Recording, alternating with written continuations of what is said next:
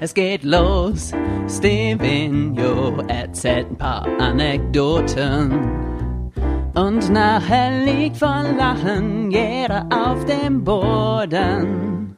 Er gibt seinen Senf dazu, auch wenn's viele nicht bockt. Und was heute auf dem Plan steht, das weiß nur der liebe Gott. Ich wünsche dir viel Spaß mit dem Meister des gewitzten Worts. Und herzlich willkommen zu Stevenio Talks. Einen wunderschönen guten Tag, liebe Community. Ich bin's, euer Stevenio. Und ich heiße euch herzlich willkommen zu Stevenio Talks 387 nicht mehr aus dem schönen Schesel, sondern aus dem schönen Tankstedt in Schleswig-Holstein. Ähm, Im Speckgürtel zwischen Schleswig-Holstein und Hamburg. Ja, ich bin's, der Speckgürtel. Das Wetter ist scheiße hier, äh, seit ich eingezogen bin, aber man kann ja nicht alles haben. Ne? Also Petrus hat definitiv schon ähm, seine Tiefdruckgebiete in meine Richtung gezogen. Diese Woche war es, glaube ich, in ganz Deutschland schön, nur hier im Norden nicht. Aber ja, was will man machen? Man kann, man kann nicht alles haben im Leben liebe Community. Es geht einfach nicht. Ja, ich habe euch so viel zu erzählen. Warte mal, ich mach mal eben ein bisschen, ich glaube, es übersteuert ein bisschen. Ich mach's mal ein kleines bisschen zurück. Da ist Mike, damit ich auch ein bisschen eskalieren kann, ohne dass es übersteuert, meine Lieben. Ja, ähm, es ist so viel passiert in den letzten Tagen. Ähm, ich weiß gar nicht, wo ich anfangen soll, meine Lieben. Ähm, ich verstehe auch nicht, warum ihr mich jetzt hier so unter Druck setzt. Und ähm, ja, auch die Melle aus meinem Kollegium, die jetzt gerade wieder breit grinst am Steuer, hat mich äh, attackiert nach dem Podcast letzte Woche, hat gesagt, hier, Krömer, wie soll schneller fahren? Ich bin immer eine halbe, dreiviertel Stunde vorher da. Ja, Melle, das ist ja nicht meine Schuld, ne, dass du nicht lange genug schlafen kannst, ja. Also wer, wer eine halbe Stunde vor Unterrichtsbeginn im, im, im Lehrerzimmer ist, der hat die Kontrolle über sein Leben verloren, ne? ja, sorry. ja, meine Lieben, ähm, ja, das war jetzt ein, ein kleiner Running Gag hier, den ich präsentiert habe. So, meine Lieben, ich habe Muskelkater ohne Ende. Das ist so krass. Ähm, ich habe wieder mit Fitness angefangen, weil ich ein bisschen schwabbelig geworden bin. Ich weiß nicht, ob ich es euch erzählt habe. Und ähm, mein ähm, Schwiegerpapa in Spee hat mir zum Geburtstag ein, äh, einen Probemonat bei seinem Fitnessstudio ähm, geschenkt. Ähm, Alster Fitness oder so heißt das. Und da war ich am Mittwoch an meinem freien Tag und ähm, habe meinen inneren Schweinhund überwunden und habe wieder gepumpt. Äh, Fitnessstudio kann man das gar nicht nennen, sondern eher irgendwie Fitnessraum. Das ist wirklich sehr klein und übersichtlich. Was aber nicht schlimm ist, ne? sondern es geht ja darum, mal wieder ein bisschen was zu machen. Und ja, es ist halt wirklich so, wenn du eine Freundin hast, die schwanger ist, steht halt immer irgendwie geiles, ähm, süßes Zeug irgendwo rum. Und das hat ja auch einen Grund, warum äh, Männer zunehmen, wenn die Frau schwanger ist. Ne? Von daher, ähm, ja, ich habe ein bisschen, hab ein bisschen zugenommen, bin ein bisschen schlabberig und das will ich ändern. Ich habe immer genug die Motivation, das dann auch wieder zu tun. Und war am äh, Mittwoch total motiviert in dem Fitnessstudio. Und es ist ja immer so, das werdet ihr alle da draußen kennen, dass man dafür so mega büßen muss, ne? wenn man lange nichts gemacht hat. Ihr Lieben, es ist, ich war am Mittwoch im Fitnessstudio. Ich kann heute. Äh, noch nicht meine Arme hochheben. Ja? Komischerweise ist es bei mir immer so, ich weiß nicht, ob ihr das auch kennt, dass es nicht am ersten Tag danach so schlimm ist mit dem Muskelkater, sondern ab dem zweiten. Also ich habe Mittwoch trainiert, Donnerstag ging es noch, gestern war es die absolute Hölle und heute ist es, sagen wir mal, bei 80 Prozent von gestern noch. Ja, das muss man überlegen. Das ist Wahnsinn. Ich habe Mittwoch trainiert, heute ist Samstag und es tut immer noch weh, wenn ich meine Arme anhebe. Es ist krass. Nicht mehr so schlimm wie gestern zum Glück. Naja, ähm, ich habe das schon mit Sportsalbe eingerieben. Jetzt ist es schon ein bisschen besser. Und ja, ja, ich werde jetzt warten, bis der Muskelkater weg ist, weil das soll man natürlich nicht machen. Und dann werde ich wieder zwei bis dreimal die Woche pumpen gehen, meine Lieben. Und auch wieder mehr laufen und so weiter. Jetzt im Herbst, jetzt geht's ja noch. Nächste Woche sind hier irgendwie am Mittwoch 29 Grad angekündigt. Also den Spät soll man noch mal ein bisschen ausnutzen und auch keine Ahnung. Vielleicht ist es auch so ein kleiner Push für euch, wenn ihr, wenn ihr hört, irgendwie, oh, der Olle Krömer wiegt seinen fetten Arsch auch wieder. Dann kann ich ja auch mal wieder was machen. Vielleicht, vielleicht auch nichts euch selber überlassen. Und ja, den Marathon habe ich jetzt erstmal auf nächstes Jahr verschoben. Ähm, ja, ich hatte einfach in diesem, in diesem Sommer andere, andere ähm, Prioritäten. Und ihr wisst ja, ich, mit meiner wenigen Zeit äh, muss ich meine, meinen Alltag immer sehr priorisieren. Das ist halt einfach so. Ähm, ja, Pimps and Player. Aber ich muss noch mal eben eine Sache auf meine Liste schreiben. Vlogs. Schrägstrich Staubsauger. Ihr wisst wahrscheinlich schon, worum es geht, weil ihr mich natürlich auf Instagram äh, folgt oder auf Facebook. Ähm, dazu später mehr. Ja, also Krömer Pump wieder. Ich bin auch ganz glücklich damit. Irgendwie, ähm, es ist ein wirklich kleiner, schnuckliger Raum äh, oder anderthalb. Es stehen nicht viele Geräte drin, aber äh, man kann ja aus allen Geräten was machen. Es geht ja nur darum, es muss ja nicht wie, wie jetzt bei meiner Bodybuilding-Aktion wirklich ähm, detailliert alle Muskelgruppen trainiert werden, sondern es geht einfach nur darum, wieder ein bisschen, dass wieder alles fester wird und ein bisschen Sport zu machen. Das ist eine gute Sache dafür, denke ich. Mir hat richtig Spaß gemacht, wieder auf dem Crosstrainer irgendwie zum, zum, zum Einlaufen oder warm machen, irgendwie zehn Minuten, dann ordentlich Übung gemacht, so die gängigsten Geräte, die man so kennt. Von irgendwie Hantel, Bizeps über Ladzug, Lass es Ladzug oder Lastzug? Oh mein Gott, ich verwechsel das jedes Mal keine Ahnung, die einen sagen so, die anderen so. Äh, Bankdrücken, solche Sachen. Ne? Und das merkt man dann sofort. Und ich fühle mich richtig gut, auch wenn ich äh, Schmerzen habe. Es ist immer ein gutes Gefühl. Dann, meine Lieben, äh, kommen wir gleich zu den Vlogs. Ähm, ich habe in der Woche eine kleine Kolumne geschrieben. Ähm, ich bin ja immer noch am Plan. Es ist ein bisschen unbefriedigend aktuell, weil ich so äh, gerne viel machen würde, aber mir teilweise die Zeit fehlt, beziehungsweise ich noch nicht die Connections habe und so weiter. Von daher, ähm, ja, ich habe in Sachen Vlogs morgen um 12 Uhr einen Termin hier im Golfclub nebenan. Ähm, hier, keine Ahnung, drei Minuten von hier entfernt, drei Minuten zu Fuß, ähm, ist hier ein relativ schöner Golfplatz. Und ich habe die einfach angeschrieben. Ihr wisst ja, dass ich mal Golf gespielt habe. Das ist bestimmt schon vier, fünf Jahre her. Und dass mir das unglaublich viel Spaß gemacht hat. Das ist ein wirklich geiler Sport, der total unterschätzt wird. Er ist natürlich leider ziemlich teuer. Ähm, ich glaube, ich habe damals Aufnahmegebühr 1500 Euro. Und pro Monat so zwischen 1800 Euro bezahlt, was natürlich echt viel Asche ist.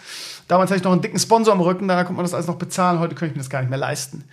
Ähm, aber nichtsdestotrotz ist es ein schöner Sport. Ich habe auch schon relativ, äh, ich als Perfektionist habe auch relativ, naja, Perfektionist vielleicht nicht oder auch, aber vor allen Dingen als sehr, sehr ehrgeiziger Mensch habe ich auch relativ schnell Erfolge gefeiert in, im Golf. Irgendwie mein Handicap von 50 auf 28 runtergespielt, von vier Turnieren drei gewonnen, irgendwie nach dem Stable, Stable Ford heißt, glaube ich, System. Von daher äh, war ich da ganz talentiert dabei, fand ich, äh, glaube ich, weiß ich nicht. Und äh, keine Ahnung, wenn hier ein Golfplatz in der Nähe ist, äh, habe ich mir gedacht, das kann man bestimmt mal einen schönen Vlog drüber machen, um euch den Sport mal so ein bisschen vorzustellen, auch das Ganze durch meine Augen mal so ein bisschen darzustellen, warum das so viel Spaß macht. Ähm, und keine Ahnung, ich, das konzeptionell soll das so sein, dass ich da mit jemandem, ich habe dann sehr, sehr netten Kontakt. Der hat mich, wie gesagt, morgen zu Kaffee und Kuchen in den Golfclub eingeladen. Ähm, ich weiß gar nicht, das muss irgendjemand aus dem Vorstand sein oder so. Und mit dem werde ich dann morgen besprechen, wie wir das machen und ob wir das machen. Aber ich glaube schon, der klang sehr interessiert. Äh, konditionell wird es so sein, dass ich einfach ein paar Löcher gehe, einfach ein bisschen faile wahrscheinlich, aber es ist auch lange her, dass ich, dass ich Golf gespielt habe, von daher wird es natürlich nicht mehr so gut sein. Ähm, ja, man das so ein bisschen erklärt, wie das abläuft und dann auch ein bisschen mit jemandem aus dem Vorstand spricht, irgendwie, was die Faszination am Golfsport ist und so weiter. Also ein Vlog, wo ich selber golfe, ähm, wahrscheinlich ordentlich faile und äh, wir das einfach vorstellen. Ich glaube, es könnte sehr interessant werden für euch. Da kann man auch schon mit der Drohne drüber fliegen. Das könnte ein schöner Vlog werden zum Ausklang. Das zweite, ihr Lieben, ich weiß, dass ihr immer wieder Bock habt ähm, äh, auf King Art und den Jan Theis und seine Jungs. Ähm, die sind ja nun vor kurzem zum ähm, ähm äh, zum was haben die? Die haben den Deutschen Computerspielpreis gewonnen als bester Entwickler Deutschlands. Genau, so war das jetzt gerade gar nicht mehr zusammenbekommen. Und äh, die arbeiten ja momentan an Iron Harvest, mal wieder ein RTS-Spiel. Und der Jan hat mich eingeladen, mal wieder vorbeizukommen. Ich war ja schon mal da bei den Jungs und Mädels in Bremen und habe das ein bisschen vorgestellt, damals noch mit meiner, äh, meiner Vlog-Cam. Ähm, ja, ich habe den Cedric überzeugen können. Wir sind äh, übernächsten Mittwoch da. Das müsste der 28. sein. Ich schau mal, schau mal eben. Nee, der 26. ist das. Da werden wir nach Bremen fahren, ähm, in die schönste Stadt der Welt. Und ähm, ja, wieder King Art besuchen, ein bisschen mit Jan Tyson reden, ein bisschen wieder den Jungs und Mädels über die Schulter gucken, ein bisschen äh, Iron Harvest anspielen, das neue Spiel von King Arts ein bisschen vorstellen. Das könnte sehr, sehr schön werden. Und diese Vlogs kamen bei euch ja immer sehr gut an, wenn ich irgendwas mit King Art und Jan Tyson zusammen gemacht habe. Ich glaube, das ist sehr zielgruppenorientiert und da werdet ihr viel Freude dran haben, glaube ich. Ähm, das dritte, was ansteht, ist natürlich die vielleicht größte Sache des Jahres. Es liegt ja sowieso ein ziemlich geiles ähm, und intensives und ausführliches Vlog-Jahr oder Vlog-Saison hinter euch äh, oder hinter mir. Und ähm, das wäre dann ein schöner Abschluss in den Herbstferien. Fahre ich nun im zweiten Versuch endlich nach Berlin. mich hat die Mitarbeiterin von äh, Lars Klingbeil, dem ähm, meinem ehemaligen äh, Bundestagsabgeordneten des Landkreises Schesel-Rotenburg, hast du nicht gesehen. Ist ja, nun, ist ja nun nicht mehr, aber trotzdem sind wir noch immer in, in nettem Kontakt. Er ist ja, seit, seit ich ihn kenne und seit ich das Interview mit ihm gemacht habe und ihn groß gemacht habe, möchte ich jetzt sagen, ist er ja in der Partei aufgestiegen, ist mittlerweile ähm, äh, Generalsekretär der SPD und ein durchaus großes Tier geworden. Und ähm, damals sind wir so auseinandergegangen, dass wir gesagt haben, ja, ich komme nach Berlin und vlog mal einen Tag von dir. Und das machen wir jetzt. Ähm, 11.10. ist, glaube ich, das Datum, wenn mich nicht alles täuscht. Es muss ein Donnerstag sein. Auch da ist Cedric dabei. Ähm, und ähm, das wird, glaube ich, eine Once-in-a-Lifetime-Chance. Also wir gehen ins Willy Brandt-Haus in die SPD-Parteizentrale. Wir werden ähm, den Deutschen Bundestag sehen und äh, Lars Klingbeil dann einen Tag lang begleiten und bestimmt viele ähm, äh, bekannte Gesichter sehen, vielleicht viele interessante Gespräche führen. Das könnte ein großartiger Vlog und eins der ganz großen Highlights werden. Und auch wenn ihr jetzt vielleicht sagen würdet, oh, SPD finde ich voll blöd. Ich glaube, darum geht es in diesem Falle nicht, äh, welche politische Partei man unterstützt, sondern einfach mal in dieses Alltagsgeschäft irgendwie in der, der Politik, der Bundespolitik reinzuschauen, ist, glaube ich, eine ganz, ganz große Sache und schließt, wie gesagt, einen tollen Vlog-Sommer ab. Dann im Oktober. Und dann beginnt wieder die graue Jahreszeit, wo ich dann wieder viel von viel hier drin machen werde in meinen vier Wänden. Und ja, mal gucken, was, was dann so angeht. Aber ich habe das auch in der Woche schon veröffentlicht. Und ähm, ja, will euch natürlich versuchen, äh, so gut wie möglich zu unterhalten und nochmal richtig was rauszusauen, äh, rauszusauen bevor mein Sohn zur Welt kommt, ähm, weil da werde ich jetzt, glaube ich, ein bisschen weniger Zeit haben. Ähm, aber vielleicht mal als gute Nachricht, meine Lieben, ich gehe ähm, im Januar und im Februar in Vaterschaftsurlaub. Ähm, das kann man nämlich, und das habe ich erst vor kurzem erfahren, ähm, kann man als Mann auch machen. Da kriege ich dann, habe ich dann zwei Monate frei und kriege ähm, immer noch 35, 75 Prozent Gehalt und ähm, kann meinen Sohn richtig kennenlernen. Und da das, glaube ich, gerade in den ersten Monaten anstrengend ist für meine Frau, werde ich äh, sie da gerne unterstützen. Und dann ähm, ja, ich will nicht sagen, habe ich auch wieder mehr Zeit für euch, aber dann habe ich keine Dreifachbelastung, wenn ihr versteht, was ich meine. Das heißt, im Januar, Februar habe ich frei und werde viele Nächte mit meinem Sohn wahrscheinlich wach liegen, aber vielleicht dann auch als Nachtschwärmer für euch die eine oder andere co coole Kolumne oder, oder so auf die Beine stellen. Äh, was dann blogtechnisch geht und so weiter, kann ich euch alles noch nicht sagen, weil ich keine Erfahrungswerte habe. Aber ja, irgendwie ist es eine coole Sache, im Januar, Februar äh, dann frei zu haben. Und ähm, ja, meinen Sohn dann in den ersten zwei Monaten richtig kennenzulernen und in diesen Rhythmus reinzukommen. Das könnte, glaube ich, ganz interessant werden. Eine ganz interessante Reise. Wollt ihr euch schon mal verklickern und ähm, ja, es ist, wie es ist. Ach so, ähm, wenn ihr heute auf äh, Facebook oder auf Instagram geguckt habt, werdet ihr äh, gesehen haben, dass ich mir einen Staubsaugroboter gekauft habe. Warum erzähle ich in einem Vlog? Es wird, glaube ich, kein Civil-Vlog, weil es keine richtig große, ausführliche Sache wird. Es wird wahrscheinlich ein Mini-Vlog. Aber ich habe heute schon die ersten Szenen gedreht ähm, ich will nicht zu viel verraten, weil, ich, weil der Vlog, glaube ich, richtig interessant wird. Das wird wieder so ein Bolero-Ding mit einem persönlichen Tipp von mir. Ähm, und ich bin sowas von begeistert, weil ich zu keiner Sekunde gedacht hätte, dass die Technik hier so weit ist. Ähm, ich will nichts vorwegnehmen. Ich will einfach äh, euch sagen, dass ich völlig ähm, ja, geflasht war äh, von dem Gerät. Wie gesagt, ich habe ein kleines Video schon veröffentlicht auf Facebook und auf Instagram, könnt ihr mal reingucken. Ähm, es war Leute heute scheiß Wetter, dass ich nicht viel draußen machen konnte. Das heißt, ich konnte die ganzen Moderationen und so weiter nicht aufzeichnen. Ich habe viel so gefilmt, irgendwie vom Auspacken, vom Zusammenbauen, äh, was der so kann und so weiter. Morgen werde ich dann, morgen soll es hier schön werden, werde ich dann die ganzen Moderationen aufnehmen und das Ding äh, fertig machen und versuchen, das dann ähm, zeitnah zu veröffentlichen. Ähm, es ist jetzt, wo ich den ersten Teil aufnehme, wieder Samstagabend. Ähm, Morgen wird es ziemlich eng, weil morgen muss ich den zweiten Teil des Podcasts aufnehmen. Morgen habe ich das Date beim, ähm, beim Golfclub. Morgen spielt Werder. Ich glaube nicht, dass ich das Schneiden morgen noch schaffen werde. Von daher, ich habe angekündigt, kommt am Montag. Ich weiß nicht. Also er kommt auf jeden Fall, ja, so schnell es geht. Wie gesagt, morgen werde ich den Rest aufzeichnen und dann muss man mal schauen, ähm, wann, wann ich den releasen kann. So. Ich versuche es, aber ihr wisst ja, meine Zeit ist sehr begrenzt. Ich hatte dieses Wochenende Sturmfrau, weil meine Freundin mit ihren, mit ihren besten Freundinnen irgendwie an die See gefahren ist, auf irgendeine Insel. Ich habe schon wieder vergessen, welche.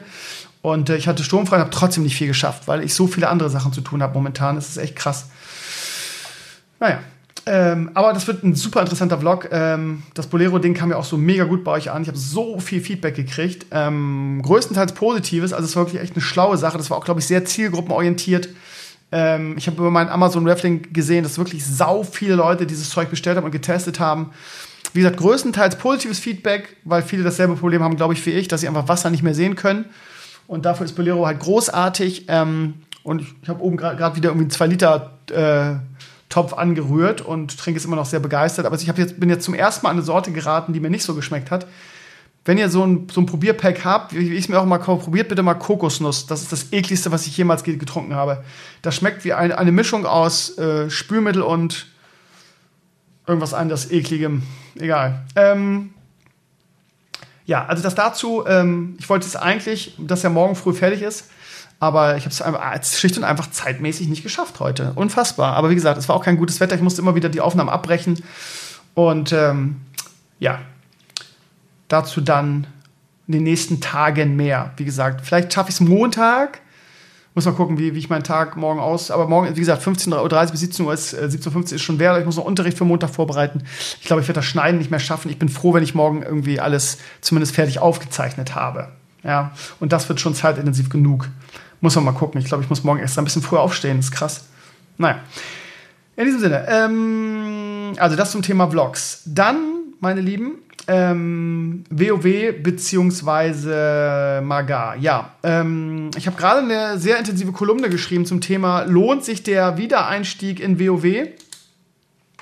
Hintergrund ist, dass mich immer wieder diese, dass ich immer wieder diese, diese Frage gestellt bekomme, weil ähm, die Leute glauben, dass ich ähm, da kein Bullshit erzähle, weil ich auch oft genug WoW kritisiere und oft genug selber relativ früh wieder aufgehört habe. Ähm, deshalb habe ich das habe ich dann mal eben, weil mich so viele Leute fragen, eine kleine Kolumne drüber geschrieben. Könnt ihr mal reinlesen. Ähm, warum ich finde, dass sich der Einstieg durchaus wieder lohnt und warum WoW für mich wieder interessant geworden ist. Ähm, es ist jetzt keine Raketenwissenschaft. Äh, ich habe es euch ja auch schon hunderttausend Mal erzählt. Äh, mir macht halt das, das ähm, das Low-Level-Questen am meisten Spaß. Ähm, dazu keine Verpflichtungen, keine Raid-Verpflichtungen, sondern einfach aus Spaß am Spiel zu zocken, wenn man Bock drauf hat und nicht, weil man irgendwie muss, weil irgendwie eine Gilde oder eine Community-Gilde oder irgendjemand Druck macht, weil man irgendwie äh, raiden soll oder was weiß ich was. Von daher, ja, ich muss sagen, in den letzten Wochen hat es mir nicht so viel Spaß gemacht, ähm, weil, und das schreibe ich auch in der Kolumne, halt meiner Ansicht nach Battle for Azeroth weniger zu bieten hat als Legion, wesentlich weniger. Mhm Blizzard hat ein paar neue Sachen probiert, was ja auch legitim ist, dass man neue Sachen ausprobiert. Aber ich frage mich halt, warum man das geniale Konzept mit den ähm, Klassenhallen, den Artefaktwaffen mh, mm, und mit den, mit den Questlines rund um die ähm, Klassenhallen, warum man das nicht einfach mit ins nächste Addon ge ge genommen hat. Anstatt die Sache ähm, komplett zu wipen quasi, das in so ein ähm, völlig sinnfreies Amulett zu stecken die epischen Artefaktwaffen waren halt ein ganz anderes Feeling als jetzt irgendwie ähm, die, die, die, die Crack-Hure äh, Magni, äh, der irgendwie Azeritsüchtig ist. Also äh, finde ich ehrlich gesagt. Aber okay. Ähm, man hat was Neues probiert mit den Insel-Expeditions und mit den Kriegsfronten. Äh, meiner Ansicht nach haben sie beides völlig gegen die Wand gefahren, weil beides äh, spätestens nach zweimal langweilig ist und äh, ich die Insel-Scheiße nie wieder machen werde. Der einzige Grund, warum ich das gemacht habe, ist, dass, dass es äh, dafür so viel Ruf gibt und man da schneller irgendwie an die Magar kommt. Ne? Und das war auch die einzige Motivation, die ich hatte in den letzten Wochen. Ich sag's euch, wie es ist.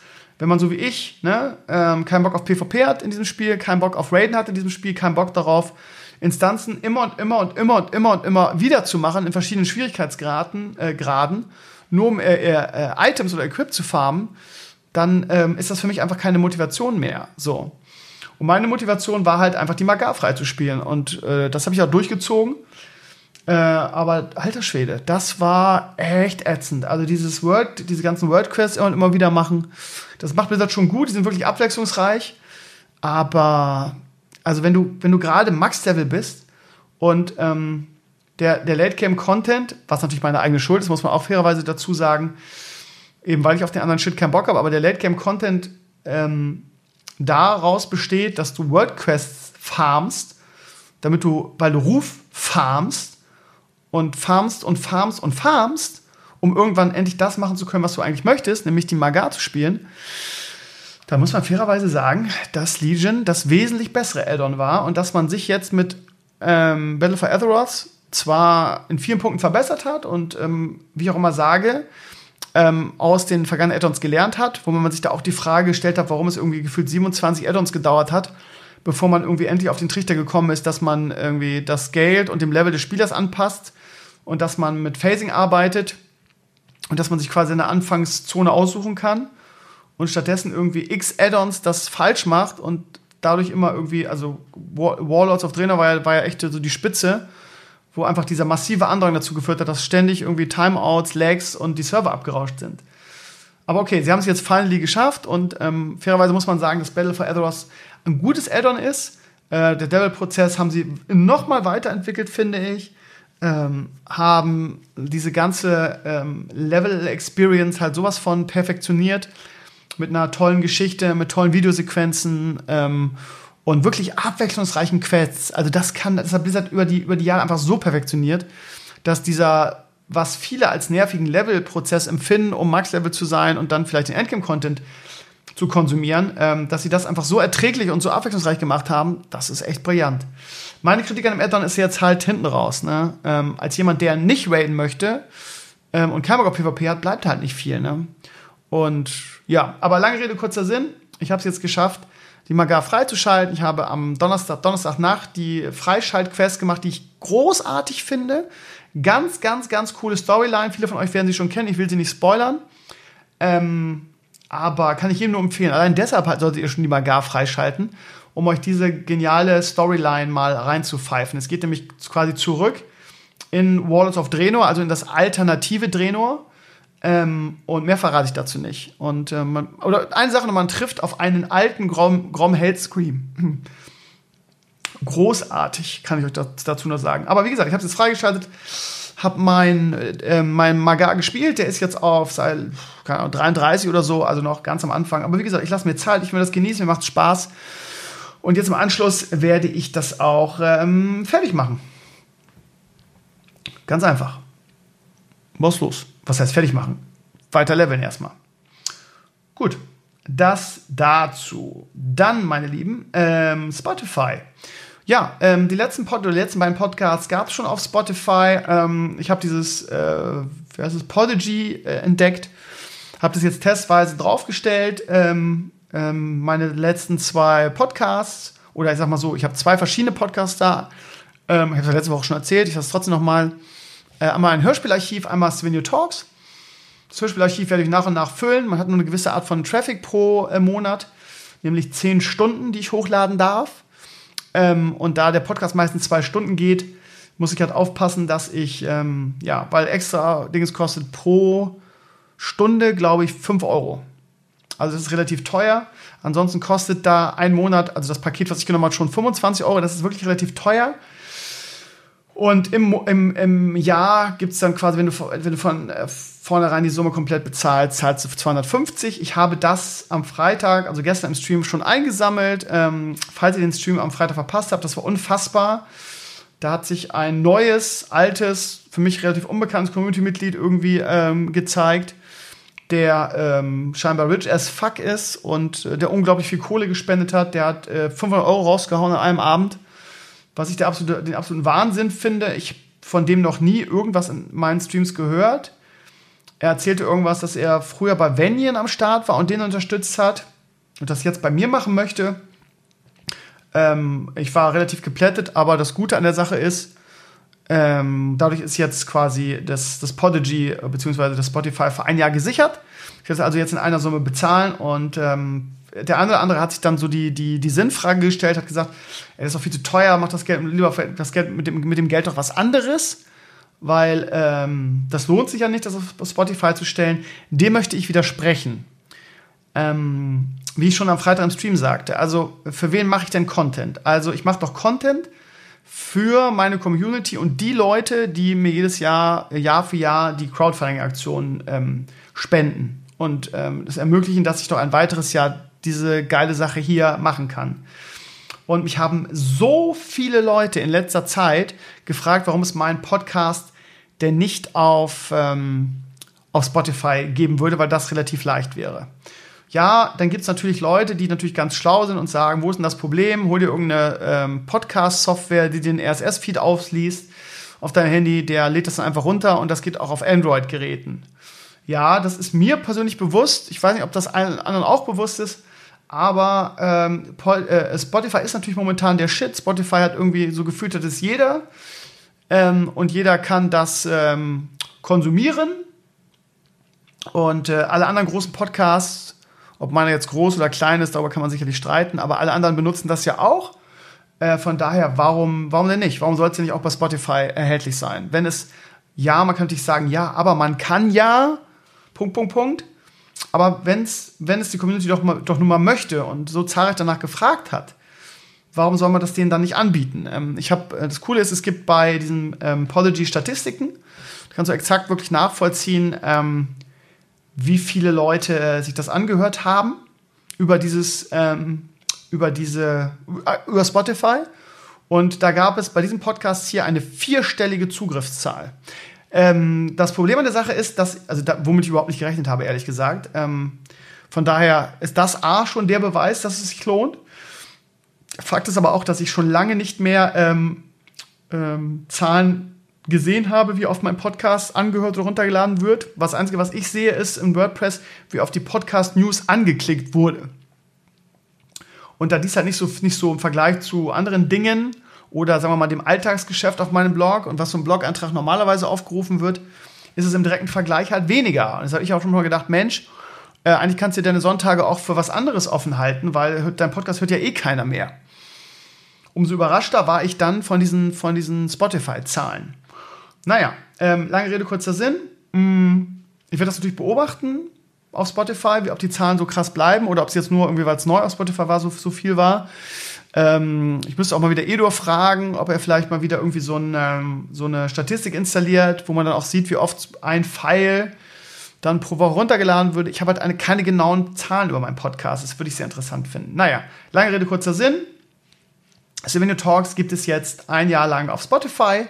Und äh, ich hoffe, dass, ich, dass, dass ihr das ähm, gut findet und dass es euch entgegenkommt in eurem Alltag. Und natürlich gibt es, ähm, also die Kritik war immer, ja, ich habe kein iTunes und so weiter. Ob diese äh, Community-Mitglieder jetzt nicht wussten, dass man das einfach mit dem Podcast-Reader einfach runterladen kann, weiß ich nicht.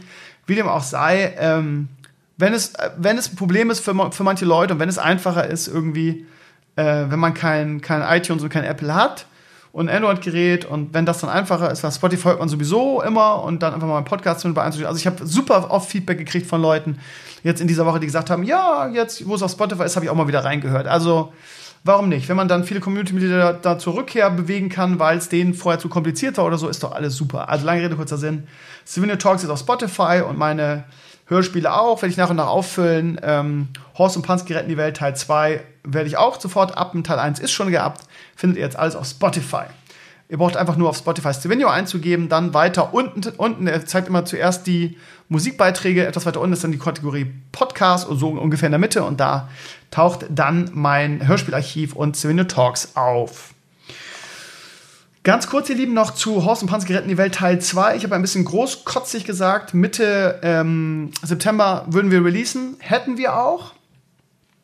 Ähm, mein Teil ist ready. Ich habe das Drehbuch geschrieben, ich habe meine Sätze eingesprochen. Ich habe die Sätze von Pansky, ich habe die Sätze von Ingo, ich habe einen Großteil der Gastsprecher schon. Ähm, aber einer der äh, Hauptakteure in diesem zweiten Teil hat leider äh, eine kieferorthopädische Untersuchung. Das heißt, der hat Zähne und ähm, oder der hat Zahn, sagt man, glaube ich, und ähm, kann deshalb seine Sätze nicht einsprechen und ähm, hat er, er hat eine dicke Lippe quasi gerade und äh, wir müssen uns da leider ein bisschen gedulden. Ich kann diese Rolle auch nicht anders besetzen. Ihr werdet verstehen, warum, wenn die Folge erschienen ist. Und ja, das heißt, ähm, der Kollege hat gesagt, er schafft das frühestens am Mittwoch, wenn die Heilung gut verläuft. Das heißt, ja, ich würde es gerne so schnell wie möglich äh, releasen, aber ist, ja, ich bin da leider von anderen Leuten abhängig, was auch der Grund ist, warum ich die Sachen, mein Hörspiel immer versuche jetzt relativ klein zu halten. Eben, dass solche Fälle dann so wenig wie möglich passieren, aber es ist nun mal so, ähm, ich wollte ja oder ich will ja ähm, Horst und Pansky jetzt wirklich relativ schnell immer releasen, einfach um da wieder auch einen Hype aufzubauen oder mal wieder ein Hörspiel zu etablieren und dass ihr auch wisst, okay, das kommt jetzt wieder regelmäßig was. Normalerweise hätten wir schon released, ähm, aber wie gesagt, äh, nicht mein Fehler. Wir sind von, das sind alles ehrenamtliche Sprecher, die das umsonst machen. Da muss man sowas dann schon mal in Kauf nehmen. Es ist, wie es ist. Ähm, ich bestehe in den Startlöchern schon quasi Und äh, sobald ich Barlos-Files habe, werde ich auch äh, schon mal vorschneiden quasi, bis zu dem Zeitpunkt, wo dann dieser entsprechende Gastsprecher drankommt. Und ähm, ja, sobald ich alle Sätze habe, wird es ein Katzensprung sein, dass wir releasen. Ähm, ich peile auch jetzt an, dass der dritte Teil zum, zur BlizzCon Release-Sendung äh, oder zur, zur BlizzCon-Sendung im ähm, November rauskommt. Ähm, ja, weil da immer die Hütte voll ist. Das ist ähm, auch eine Traditionssache bei uns immer. Die letzten Jahre hatten wir immer über 1000 Viewer bei der, beim BlizzCon-Stream. Und da würde dann so, eine, so ein dritter Teil von Horst und Pansky, glaube ich, Sinn machen. Äh, der zweite Teil wird bombastisch, kann ich euch jetzt schon mal sagen. Ähm, wir haben gute Sprecher, äh, eine sehr, sehr, sehr gute Handlung, eine Steigerung zum, zwei, zum ersten Teil, habe ich ja schon gesagt. Und ja, wir schauen einfach mal. Wie gesagt, es liegt nicht an mir, alles ist ready, ich warte nur auf die Files, dann lege ich los und dann gibt es den Release. Natürlich Freitag in der Sendung, in, in einer Freitagssendung und ja, mal gucken. Sobald ich Baldur's Files kriege, fange ich schon mit dem Stein an und dann, ja. Ich suche immer noch ähm, Tyrande. Ähm, ich habe es mit der Kollegin, mit der Melle, habt ihr ja gehört, äh, probiert in der Woche, die macht das auch ganz toll. Der ist wirklich gut gesprochen. Das Problem ist nur irgendwie ähm, mit den ganzen USB-Mikros klingt es äh, gerade in der Schule, wo die Räume ein bisschen größer sind, sehr hallend.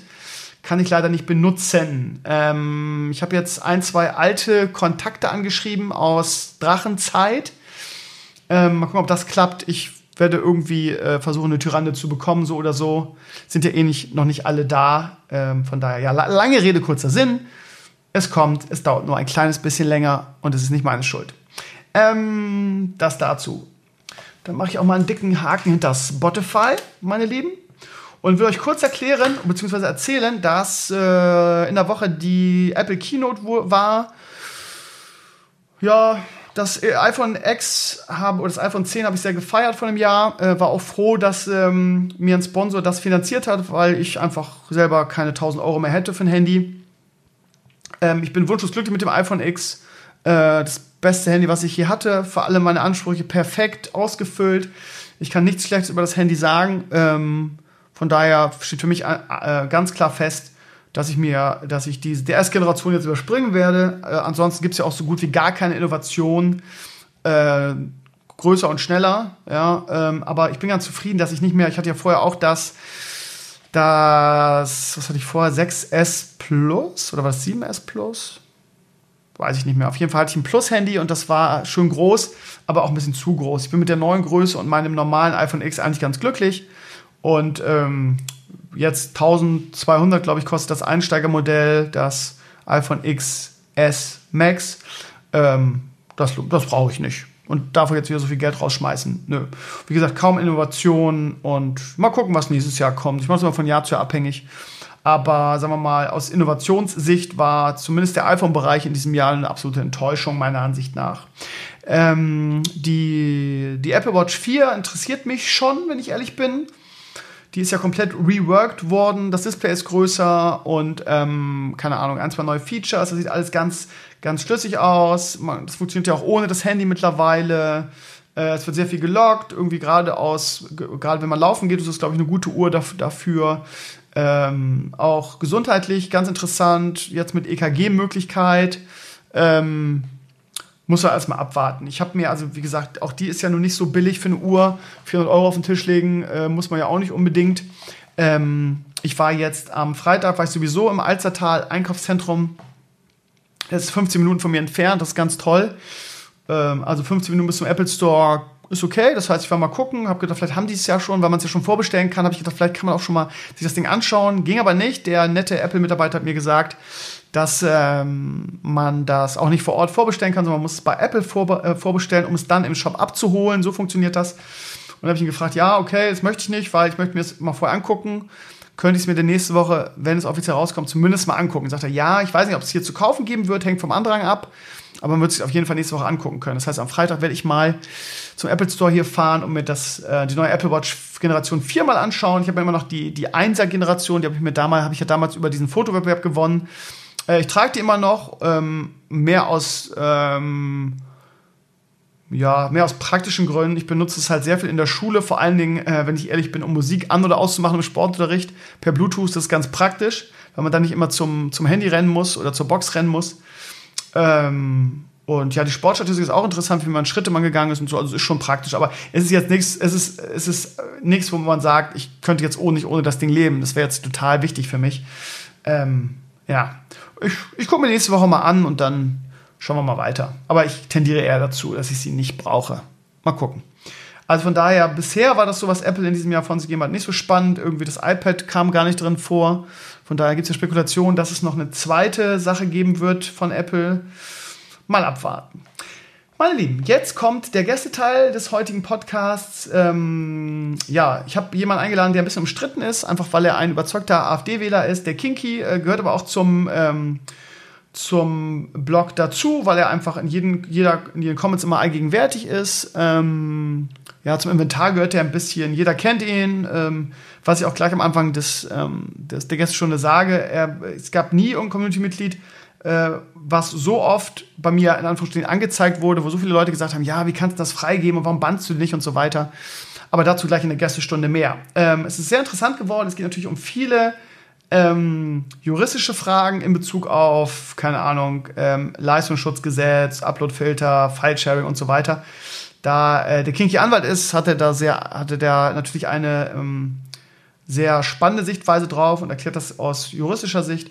Das jetzt, danach geht es weiter mit dem Podcast, dann für mich am Morgen, für euch natürlich sofort. Und ich sage jetzt erst schon mal gute Nacht. Ich zocke jetzt noch ein bisschen meinen Magar und dann gehe ich in die Haier. Und äh, ja, jetzt erstmal Gästestunde danach, Stevenio Teil 2. Dann noch mit der Bundesliga und ähm, meinem glorreichen SV Werder, der ja erst morgen um 15.30 Uhr spielt. Ich weiß gar nicht, ob ich den zweiten Teil aufnehme. Ich glaube, das werde ich vor 15.30 Uhr machen. Und ähm, das Werdergebnis werde ich dann noch nicht haben. Naja. Also, das jetzt alles Bundesliga auch im zweiten Teil. Viel Spaß mit der Gästestunde und bis gleich.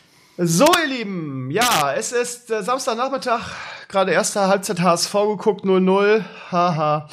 Ähm, ich sitze hier mit einem sehr bekannten Community-Mitglied, was so ein bisschen äh, zum Inventar meines Blogs gehört und was ich finde, was schon lange mal fällig ist, irgendwie in meinem Podcast zu Gast zu sein. Nämlich der Christian aka Kinky. Kinky, grüß dich, schön, dass du da bist. Grüße dich, Stevenio, grüße dich, Community. Was viele vielleicht nicht wissen, ist, dass der Kinky hauptberuflicher eigentlich Jurist ist. Das ist korrekt. Anwalt, ja. um es genau zu sagen. Ist das ein Unterschied? Naja, es gibt Richter, es gibt Staatsanwälte, es gibt Juristen im, äh, ja, äh, neben Firmenjuristen, Bankjuristen und sowas. Okay. Ich bin sozusagen in der freien Wirtschaft tätig. Okay, was ist ähm, dein Spezialgebiet so in dem Bereich? Auf was hast du spezialisiert? Ähm, kann man eigentlich nicht, also von einer Spezialisierung kann man nicht so sprechen. Es hängt auch damit zusammen, ähm, dass ich ja in einer Kleinstadt lebe, äh, wo also die größte Kanzlei vielleicht so vier, fünf Leute hat maximal. Und bei der Fülle an Rechtsgebieten und äh, so wenigen Anwälten kann sich nicht wirklich spezialisieren. Also muss im Grunde nehmen, was kommt.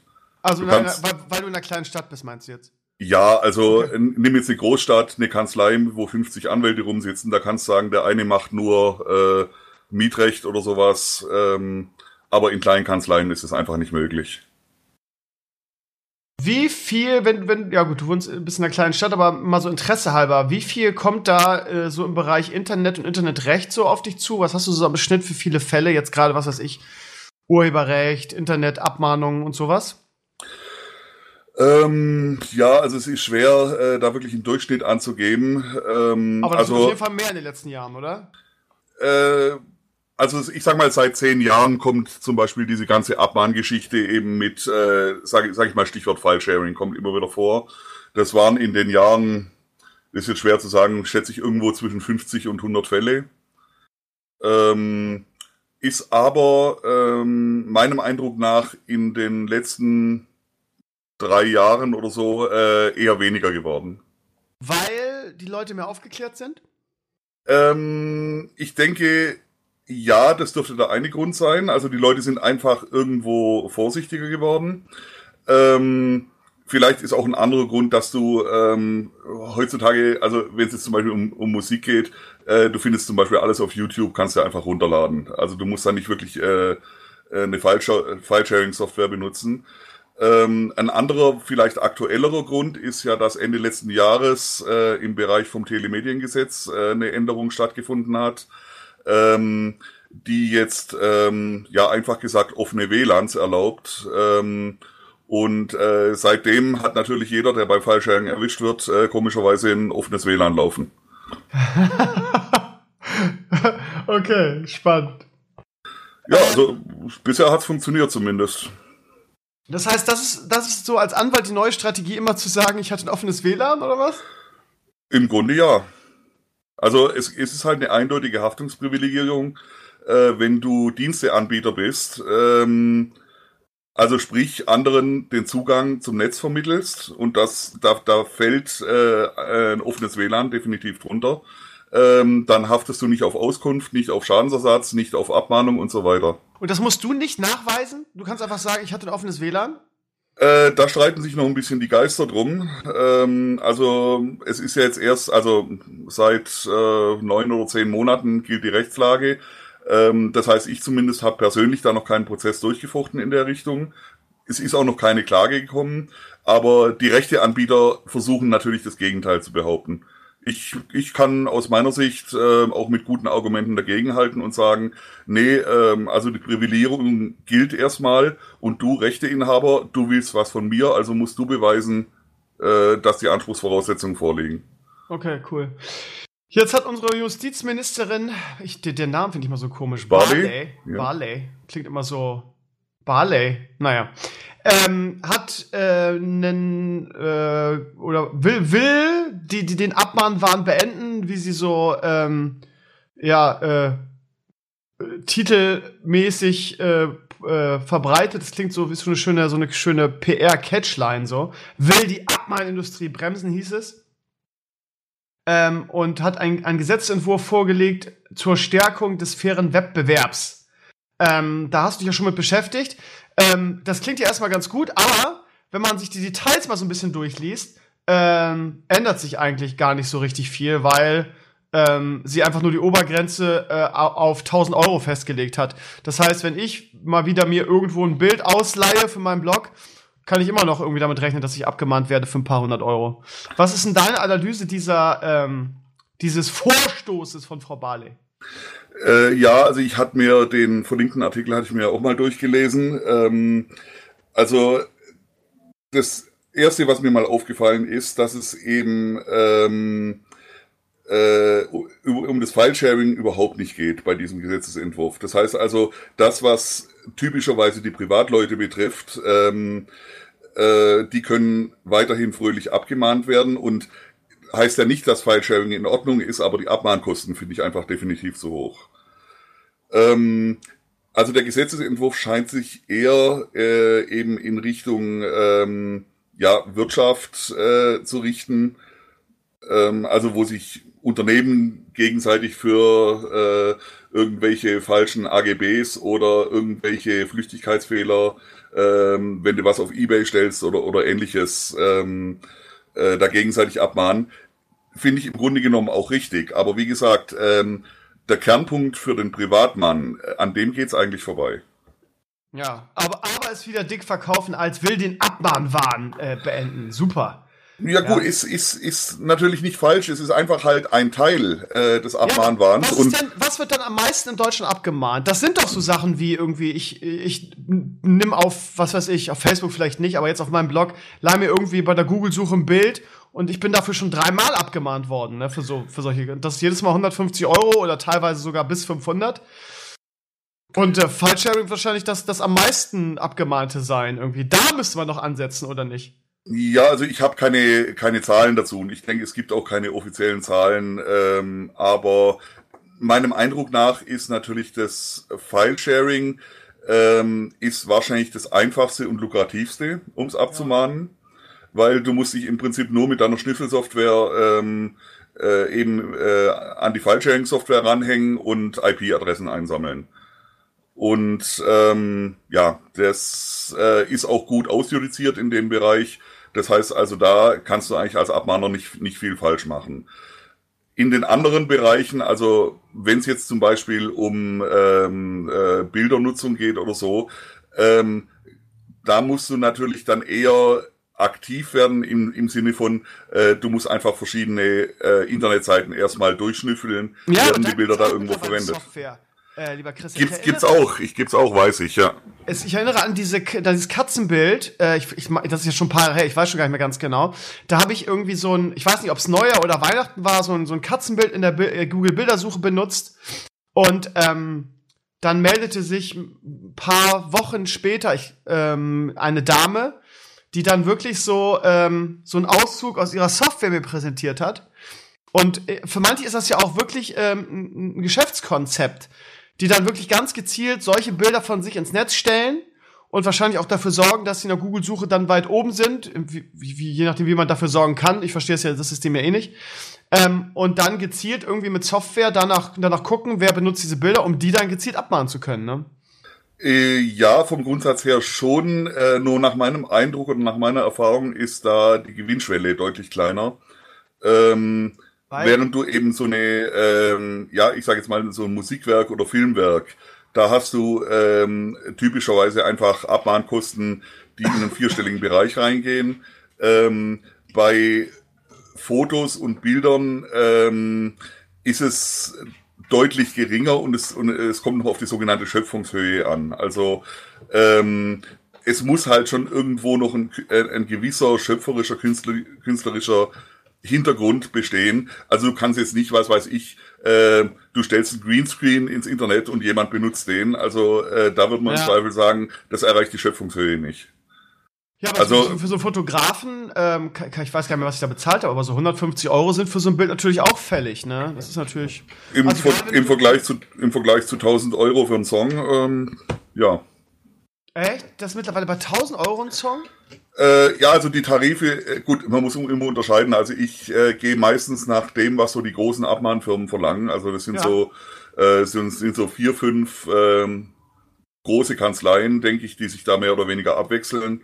Und ähm, die hatten also, also die größte von denen hat, glaube ich, aktuell Tarife von 900 irgendwas Euro. Für einen Song.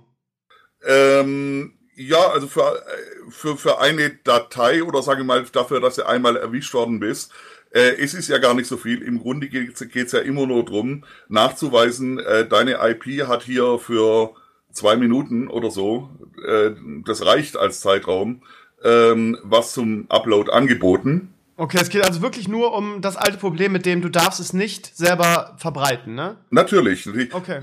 das, das ist halt auch das, was am einfachsten gelockt werden darf. Ja. Wie gesagt, wenn du dir aus, dem, äh, aus YouTube oder sowas runterlädst, das kann keiner nachvollziehen.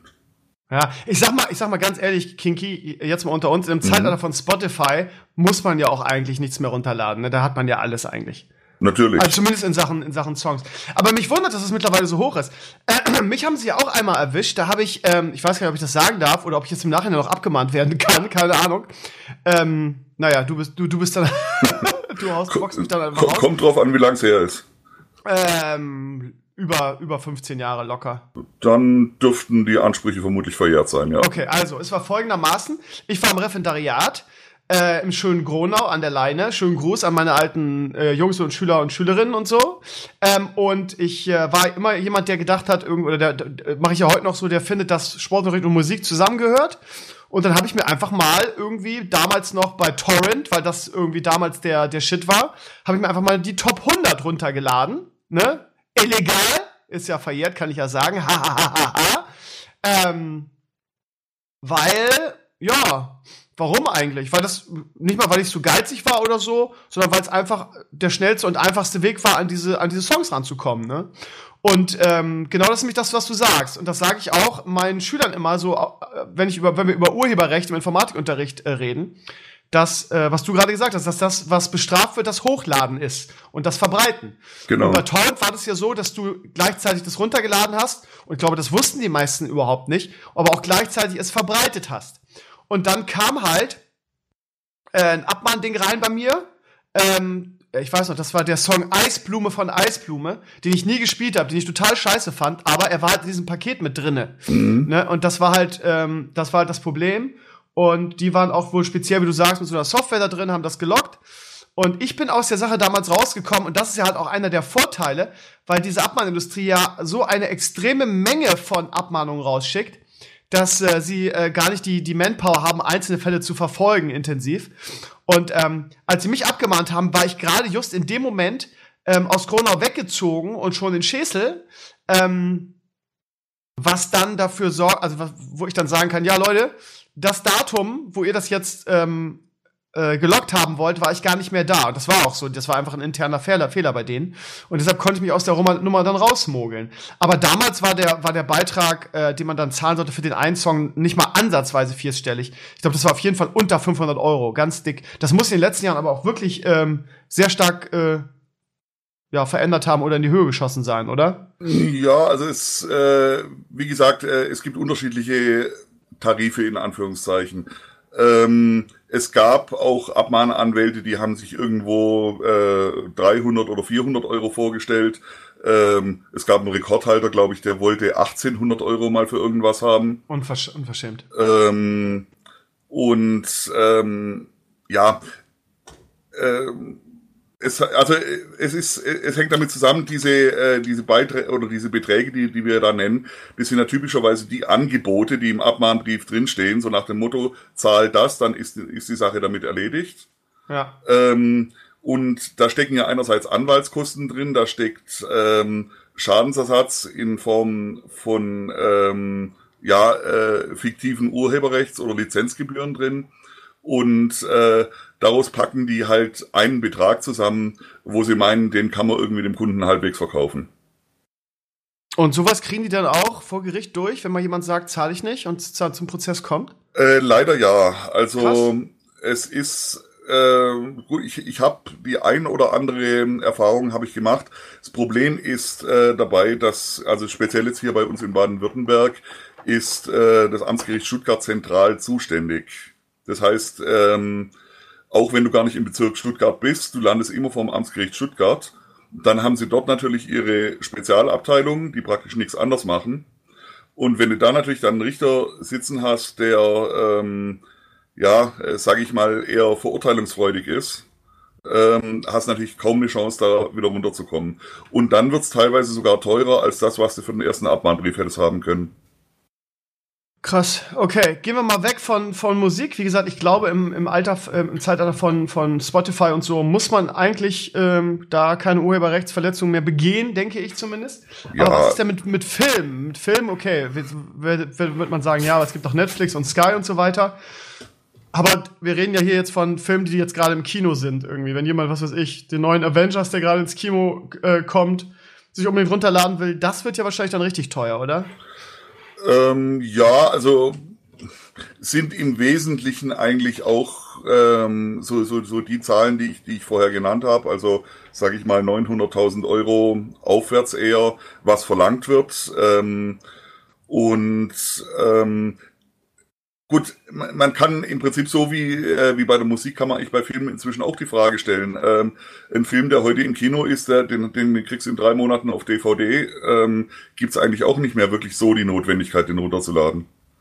Ja, okay, aber dann Serien vielleicht, die man, die in den USA laufen und die ein Jahr später erst bei uns zu sehen sind. Vielleicht das als Beispiel. Ja, das gut klar, einen Anlass kannst du immer haben zum Runterladen. Ja. Es bleibt natürlich letztendlich die Urheberrechtsverletzung. Also okay. da kommen wir halt nun mal nicht dran vorbei. Aber das ist krass. Also, dass du, das ist für mich eine neue Information, dass es mittlerweile irgendwie vierstellig kostet. Das finde ich, finde ich krass. Okay, also, super. Wir haben was gelernt auf jeden Fall heute. Die, in der Regel ist es noch dreistellig, aber ich habe schon vierstellige erlebt. Okay, Lieben, also pass gut auf. Mhm. Schön, das mal von einem Anwalt zu hören. Ja, äh, eine Sache, die ganz dick ist und äh, auch für, äh, für mich so ein bisschen der Hauptgrund, dich hier heute einzuladen, ist die Entscheidung des EU-Parlaments zum Thema Uploadfilter und Leistungsschutzrecht. Ja, Springer Verlag hat da sehr gute Lobbyarbeit durchgeführt. CDU, CSU einstimmig dafür gestimmt, irgendwie SPD zu großen Teilen auch. Ähm, die, die in Anführungsstrichen Randparteien in Deutschland, wie die Linke, wie, was haben wir da noch? Ähm, ja, so die, die, man muss fast schon sagen, die Splitterparteien. Bei den Grünen haben auch viele dafür gestimmt, aber auch, sagen wir mal, 50-50. Die ja. Linke fast einstimmig dagegen. Ich glaube, ja, die Linke war einstimmig dagegen, tatsächlich. Ja, ja. Ja. Und eine Partei, die ich noch nie in meinem äh, Leben gehört habe, Herr Meuthen, äh, hat der, auch dagegen gestimmt. Der übrig gebliebene AfDler, ja. Auch, auch, auch, mal was Positives von der AfD. Reden wir natürlich gleich auch noch drüber, ist ja klar, da kann ich dich natürlich nicht gehen lassen, ohne über die AfD zu reden. Ähm, die Grünen so ungefähr 50-50, Piratenpartei natürlich dagegen. Naja, whatever. Also, ähm, ich glaube, da gibt es viele Missverständnisse äh, zu dieser ganzen Sache, ähm, die, mir auch, die mir auch in dem Moment nicht bewusst waren. Weil ähm, wir denken ja jetzt schon, wenn man das so hört, denkt man irgendwie, das Internet ist beerdigt, das Ding ist schon durch, es wurde jetzt beschlossen und so weiter. Aber das ist ja noch gar nicht so, weil ich gelesen habe, ähm, das ist jetzt nur eine, eine vorläufige äh, Sache, das muss erst noch ähm, richtig durchgewunken werden oder so. Kannst du uns da mal richtig aufklären? Wie, wie ist jetzt die Sachlage dazu? Also, ähm, wie im einzelnen Gesetzgebungsprozess im EU-Parlament aussieht, muss ich dir ganz ehrlich sagen, bin ich auch ein Stück weit überfragt. Aber okay. im Grunde genommen, so wie du das zusammenfasst, dürfte es schon richtig sein. Das dürfte jetzt ein Entwurf sein, der, sage ich jetzt mal, als Vorschlag ähm, an, jetzt weiß ich nicht, Parlament oder, die, nee, es kommt aus dem Parlament, glaube ich, und geht dann wohl an die Kommission. Äh, wo das dann möglicherweise weiter bearbeitet wird, aber was jedenfalls noch Zukunftsmusik ist, was also jedenfalls jetzt noch nicht irgendwie als äh, als äh, als geltendes Gesetz beschlossen ist. Genau, das denken nämlich alle. Ne? Ich habe es anfangs auch gesagt, dass es jetzt durch ist und dass wir die Scheiße jetzt an der. Man kann das noch aufhalten, ne? Wohl ja. Ich meine, die Frage ist natürlich, wer äh, das aufhalten soll. Das ähm, scheint äh, ja gut. Es wird seinen bürokratischen Gang gehen, aber äh, was ich also bisher gelesen habe, äh, da ist auch heute, glaube ich, ein Artikel auf Heise, ähm, sehe ich also nicht, wo die großen Widerstände noch herkommen sollten. Weil es okay, ist halt auch in, ja. in Europa, sag ich mal, äh, die zwei großen Fraktionen, also ich sag mal die Christdemokraten und Sozialdemokraten im Europäischen Parlament, ähm, dürften sich da wohl weitestgehend einig sein. Und ähm, die bieten wohl allenorts mehr oder weniger zusammen auch die Mehrheiten. Okay, ich lese mal zwei Kommentare dazu vor. Der Luke schreibt, es ist noch gar nichts entschieden. Parlament und Rat haben sich lediglich auf eine Grundposition festgelegt, über die dann ein finaler Vote mit der Kommission und mit den Mitgliedstaaten durchgeführt wird.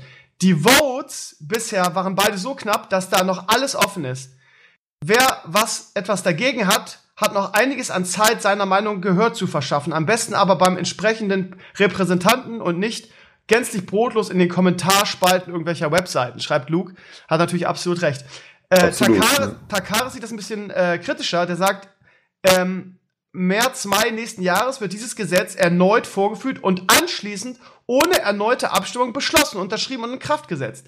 Die Betroffenen von dem neuen Gesetz benötigen einen bestimmten Zeitraum, um sich auf die Gesetzesänderungen vorzubereiten, ist Standardverfahren bei solchen Änderungen. Wie ist es denn nun? Ist es jetzt quasi, wird es jetzt auf jeden Fall März, äh, Mai ohne äh, weitere Abstimmung einfach direkt in Kraft gesetzt? Oder, wie Luke schreibt, äh, muss es noch durch ist es nur eine Grundposition und es muss noch irgendwie der Kommission und Vote und den Mitgliedstaaten und so weiter. Also ich bin da jetzt total überfragt. Ähm, ich zum, zum Teil auch, aber ich kann mir vorstellen, dass es beides im Grunde genommen zutrifft. Ähm, dass also einerseits klar ähm, die, die, die Kommission muss es wohl noch formal beschließen. Die, Mitglieds bei, die Mitgliedstaaten, möglicherweise in Form des Parlaments, müssen es auch noch formal beschließen. Äh, wenn man jetzt aber andersrum sagen kann, ähm, die Mehrheiten würden da gegebenenfalls schon feststehen, dann würde natürlich im Prinzip die Position stimmen, das Ding geht durch. Was ähm, würdest du denn jemandem raten, der so, äh, der das so super kritisch sieht? Wie kann man sich denn als Bürger da noch gegen wehren? Tja, das ist eine gute Frage. Also ähm, ich bin da persönlich ohnehin äh, kein Freund der EU in ihrer aktuellen Form. Also mhm. die Idee ja, aber die aktuelle Ausführung äh, gefällt mir nicht so besonders. Ähm, es wird meines Erachtens da so viel Lobbypolitik gemacht ähm, und vor allen Dingen ähm, Wirtschaftslobby, muss man sagen. Also der, der Verbraucher kommt eigentlich in Europa viel weniger vor. Es ist halt nun mal ähm, vom Ansatz her war es eine Wirtschaftsunion und ist es nach wie vor. Ähm, und vor dem Hintergrund ähm, bin ich dadurch eher skeptisch, dass der Verbraucher oder dass der Anführungszeichen kleine Mann äh, da wirklich große Chancen hat. Ähm, Krass. okay. äh, wirklich tätig zu werden oder sich Gehör zu verschaffen. Das heißt, das übliche, äh, irgendwelche Unterschriften oder sonstige Sammlungen, die es jetzt im Netz geben wird, die werden einfach knallhart ignoriert wahrscheinlich. Ne? Kann man sich eigentlich sparen. Ähm, also ich will es nicht ausschließen natürlich, dass man vielleicht die eigenen Parlamentarier dafür damit noch etwas aufrütteln kann, aber ähm, einen, einen, einen, einen wirklichen äh, äh, offiziellen Eingriff ins Gesetzgebungsverfahren ähm, haben die europäischen Bürger meines Erachtens nicht. Okay, das klingt ja sehr, sehr düster. Ähm, was kommt denn jetzt gesetzmäßig? Also gehen wir mal davon aus, und das, das, dieses skizzierst du ja hier so ein bisschen, dass das, dass das jetzt wirklich durchkommt und wir nichts mehr machen können. Was bedeutet das denn für uns? Was bedeutet das für mich als Blogger? Was bedeutet das für die Leute?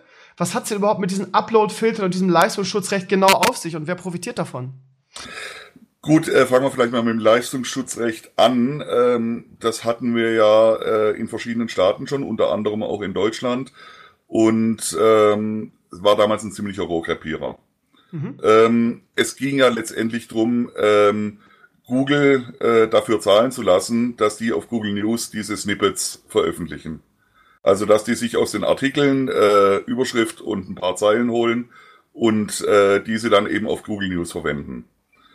Ähm, Im Grunde genommen ist es äh, ist es ist es eigentlich äh, irrsinnig äh, von Google zu verlangen, dafür zu zahlen, weil Google liefert den Verlagen Kundschaft ohne Ende.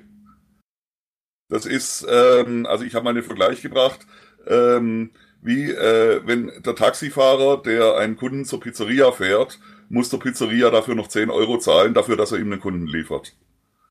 okay. Ähm, okay, das heißt, das heißt, sie, also das Leistungsschutzrecht heißt in diesem Falle, äh, wenn da, oder dadurch, dass Google, sagen wir mal, von, von Bild.de irgendeine Headline ja, Cloud kann man ja gar nicht sagen, aber dass man die in der Google-Suche findet, wenn man diesen, diesen Suchbegriff eingibt, dafür äh, soll Google dann auch noch bezahlen. Genau. Also es ist, ist, ist, ja, ist ja Irrsinn, ist das ja. Es ist, ja es ist, also es ist letztendlich entstanden wohl daraus, dass im Grunde genommen ähm, die Verlage haben ähm, die Umstellung aufs Internet verpasst. Muss man einfach so sagen. Ähm, klar, die haben alle anfangs ihre Homepages gemacht, bis sie dann irgendwann gemerkt haben, äh, wir kriegen da unsere Inhalte nicht ausreichend monetarisiert. Möglicherweise zählen dann auch wieder äh, so Thema Adblocker dazu. Du kennst ja wahrscheinlich manche Nachrichtenseiten, Werbung ohne Ende, was die Leute dann nur noch nervt und die sie dann komplett wegblocken. Aber Fakt ist nun mal, ähm, die, äh, die Umsätze von den Verlagen gehen seit Jahren runter und sie suchen neue Einnahmequellen. Mhm. Und da haben sie eben gehofft, bei Google fündig zu werden. Ähm, natürlich durch entsprechende Lobbyarbeit eben ähm, so ein so eine abstruse Regelung muss man eigentlich sagen durchzusetzen. Sie haben es ja auch geschafft. Sie haben es in Deutschland geschafft. In Spanien, glaube ich, hat's ähm, dieses Leistungsschutzrecht gegeben. Ähm, in Spanien war die Folge, dass Google News einfach sich aus Spanien zurückgezogen hat. Ähm, hier in Deutschland war die Folge, dass Google den Verlagen die Pistole auf die Brust gesetzt hat und gesagt, Leute, wenn ihr nach wie vor äh, gelistet sein wollt, dann macht erstens Opt-in bei uns und zweitens bestätigt uns, dass wir, uns, dass wir euch dafür keine Lizenzgebühren zahlen müssen. Und das können Sie jetzt nicht mehr durch diesen Beschluss, weil das jetzt europaweit quasi Gesetz ist? Ich gehe davon aus, dass sie das nach wie vor so machen werden. Und ich finde es auch im Grunde genommen okay von, von Seiten Google. Äh, Google kann auch sagen, wir machen ganz einfach Europa dicht. Wir, wir verdienen an Google News Europa nichts oder wenig oder wie auch immer. Warum sollen wir das anbieten, wenn wir dafür abkassiert werden sollen? Fand ich total legitim von Google, ehrlich gesagt. Also, wie gesagt, ähm, es mag sein, äh, dass äh, man, man, kann an Google viel kritisieren, zweifellos. Aber man, man, kann auch, man kann auch verstehen, dass die Verlage ihre Arbeit beziehungsweise ihre Inhalte irgendwo monetarisieren wollen. Aber auf diese Weise kann es meines Erachtens nicht funktionieren. Weil die sitzen einfach am kürzesten Hebel und merken es nicht. Krass. Okay, Upload-Filter. Das nächste Stichwort. Ja, ähm, ich sag's mal so, ähm, vom Grundsatz her auch wieder, die, der Gedanke dahinter ist an sich nicht schlecht. Es, äh, der Gedanke dahinter ist ja, dass äh, wiederum Urheberrechtsverletzungen möglichst vermieden werden sollen. Also jetzt mal, nimm, nimm mal den einfachsten Fall. Ich nehme den neuesten äh, Avengers-Film und will ihn auf Google stellen. Mhm. Google scannt das durch, stellt fest, Moment mal, äh, das wäre eine Urheberrechtsverletzung. Äh, ich lasse den Film gar nicht erst durch. Genau. Ist im Prinzip äh, ganz prima. Hat auch keiner was dagegen. Problem an der Geschichte ist, ähm, dass, ähm, ich weiß nicht, vielleicht kennst du die Zahl, wie viele Stunden Filmmaterial pro Minute bei Google landen. Also ich glaube, es waren Viel. ein paar hundert Stunden jedenfalls pro Minute. Das heißt aber auch, ähm, dieser Filter kann nur automatisiert funktionieren. Das heißt wiederum, ähm, du wirst durch die Automatisierung sehr viele False Positives kriegen. Also sprich, ja. äh, vermeintliche Urheberrechtsverletzungen blocken, die tatsächlich gar keine sind. Nehmen wir jetzt zum Beispiel das Zitaterecht oder ähm, äh, ich will einen Zeitungsartikel besprechen und muss ihn dafür ein Stück weit zitieren. Ähnliches, ähm, also es gibt ja durchaus erlaubte Verwendungen von fremdem Material. Oder nehmen wir satirische Beiträge oder ähnliches. Ähm, die Gefahr ist halt groß, dass durch automatische ähm, Filter eben sehr viel, was an sich erlaubt wäre, trotzdem geblockt wird. Das ist der eine Aspekt. Der zweite Aspekt dabei ist, ähm, letzten Endes, wenn die Filter mal installiert sind, wenn die mal bestehen für praktisch alles, was hochgeladen wird, dann kann halt keiner mit Sicherheit sagen, dass damit nicht auch irgendwann Schindluder getrieben wird. Inwiefern? Naja, zum Beispiel, dass nicht nur äh, Urheberrechtsverletzungen unterdrückt oder äh, rausgefiltert werden, sondern zum Beispiel auch äh, bestimmte Themen oder vielleicht sogar bestimmte Meinungen. Ja, krass. Ähm, äh, wer muss denn überhaupt diesen, diesen, äh, äh, diesen, diesen Upload-Filter einsetzen? Google ist ja klar. Für, für, wen gilt das denn eigentlich genau? Also, ähm, vom Grundsatz her natürlich die Plattform, auf der die Inhalte veröffentlicht werden. Mhm. Ähm, ich meine, ich hätte gelesen, äh, sie wollen erst ab einer bestimmten Größe ähm, entsprechende äh, Verpflichtungen installieren. Also ähm, das kennen wir schon von anderen Gesetzesvorhaben natürlich, dass du immer äh, versuchst, irgendwie kleine Ausnahmen zu machen, ähm, um eben kleinere Anbieter aus der Geschichte rauszukriegen. Ähm, also vom Grundsatz her natürlich die großen Anbieter, ähm, YouTube, äh, Twitter, Facebook, also alles, wo letztendlich Nutzer Inhalte einstellen. Okay, das heißt, mir kann wahrscheinlich jetzt blühen, wie es auch irgendwie bei diesem äh, automatisierten Filter bei, bei YouTube äh, in letzter Zeit war, dass, dass äh, das automatisch geprüft wird und das dann steht irgendwie, ist nicht Werbetreibende geeignet. Das war ja auch automatisiert und dass man dann ständig eine manuelle Überprüfung äh, beantragen musste und einem da, da ziemlich viel, äh, in Anführungsstrichen, bei mir lohnt sich, bei mir ist es eh wurscht, aber sagen wir mal, die YouTuber, die davon leben, äh, dass denen eine Menge Kohle flöten geht, weil erstmal irgendwie jedes, jedes Video eine potenzielle Urheberrechtsverletzung dann sein wird. Äh, das kann durchaus sein. Also ähm, wie gesagt, das Problem ist, dass äh, heutzutage ein automatisierter Filter, äh, Filter einfach noch nicht äh, eine äh, ein, ein, ein, eine erlaubte Nutzung von einer unerlaubten Nutzung zuverlässig unterscheiden kann. Ja, genau, genau, genau das ist das Problem. Ja, ähm, klingt jetzt ja, jetzt für mich als, als Blogger und als äh, nebenbei Hobby-YouTuber jetzt noch nicht so dramatisch, ehrlich gesagt. Ich, äh, ich denke auch, äh, also jetzt äh, dich mit deinen Inhalten dürfte es wahrscheinlich weniger äh, betreffen, weil, also nimm jetzt mal deine Videos, die produzierst du ja sowieso selber. Äh, wo sollen da letztendlich die Urheberrechtsverletzungen liegen? Also ja. deine Videos, die du selber produzierst, die du aus äh, Inhalten aus deiner eigenen Kamera zusammenschneidest, ähm, die dürften normalerweise keinen Upload-Filter auslösen. Okay. Naja, aber schön ist es ja trotzdem nicht, die ganze Sache. Und äh, man hat das Gefühl, das ist doch nur so der Anfang, ne? Man, man, jetzt, man hat das Gefühl, dass einem nach und nach immer mehr äh, untergeschoben wird. Das ist wieder mit, wie mit dem, mit dem Frosch irgendwie, der, der im, im, im, im Kochtopf sitzt und es wird langsam erhitzt. Und ähm, ja, er merkt es gar nicht, dass es immer heißer wird, ne? Na gut, ich meine, da ähm, kommen wir natürlich so langsam in den Bereich der Verschwörungstheorien rein. Ähm, ich ich bevorzuge es eher einfach zu sagen, wenn die Infrastruktur für eine entsprechende Überwachung und Filterung erstmal besteht, dann kann mir halt keiner mehr garantieren, dass die die nächsten 100 Jahre nicht genutzt werden wird. Mhm. Und das sage ich einfach mal ganz neutral, egal wer dann irgendwann an der Regierung ist. Ich will nicht sagen, dass heute schon die Pläne bestehen, äh, da morgen irgendwelche Meinungen auszufiltern, aber ich möchte eigentlich vermeiden, dass die Infrastruktur dafür geschaffen wird, falls mal jemand auf die Idee kommt. Äh, Gibt es jetzt eigentlich mittlerweile, wo wir gerade dabei sind, DSGVO ist natürlich eine Sache, die, sich, die mich wesentlich mehr betrifft, ne? Weil ja. irgendwie, ich will jetzt gerade, wollte gerade ein Video machen und ähm, dafür einige, für so, für so ein kleines Intro, einige schöne Szenen hier im Umfeld filmen. Und seit der DSGVO überlege ich mir halt fünfmal, ob ich irgendwie die, die äh, Hobbyreiterin, die hier äh, vorbeireiten, halt in einem Zeitraffer mal eben, mal eben äh, abfilme, ne? Ähm, Gibt es da eigentlich mittlerweile irgendein, irgendeine Veränderung und eine Anpassung oder ein, wie es im Alltag gehandelt wird?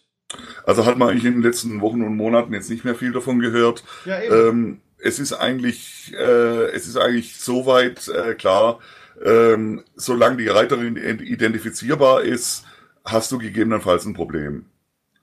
Also ähm, das ist letztendlich die Frage, aus welcher Entfernung und mit welcher Auflösung du sie filmst. Ja. Ganz einfach. Ja, ja. Das und, und zur Not kannst du natürlich immer noch äh, bisschen Unschärfe reinbringen. Sobald sie ja, nicht mehr identifizierbar ist, hast kein Problem. Genau, aber also wie ist denn da die, wenn ich die jetzt irgendwie von Weitem im Kleinen drauf habe, wie sie, wie sie da reiten, äh, und sie sagt, ja, ähm, ich erkenne mich da aber, ähm, wer entscheidet es denn dann? Wenn sie sagt, ich will, dass es raus ist und ich sage, ja, Moment mal, man erkennt dich doch gar nicht, du bist doch irgendwie Stecknadel Kopf groß, da nur zu erkennen. Nee, es muss eine objektive Identifizierbarkeit sein. Okay. Also ähm, ein, ich, ich weiß, ich bin an dem Tag da geritten und das muss ich wohl sein, das reicht sicher nicht. Okay, spannend. Aber also das ist jetzt noch nicht so, weil man ja immer gelesen hat, ja, und das äh, es äh, wird viel heißer gekocht, als gegessen wird und äh, im Prinzip ändert sich äh, nicht viel zu vorher und so weiter. Also da so, keine Ahnung, irgendwelche Verfahren, die da schon so eine Richtung vorgegeben haben, Gibt es noch nicht so direkt, ja? Also, wäre, mir, wäre mir zumindest noch nichts bekannt. Aber es, ist, es war ja ohnehin von vornherein der, der, der Streit, ob ähm, also zum Beispiel die die äh, die deutschen Regeln, die wir haben, ob die weiter gelten. Äh, also so, so Stichwort dieses Beiwerk von einem Foto oder von einem äh, von einem Film, also Personen im Hintergrund.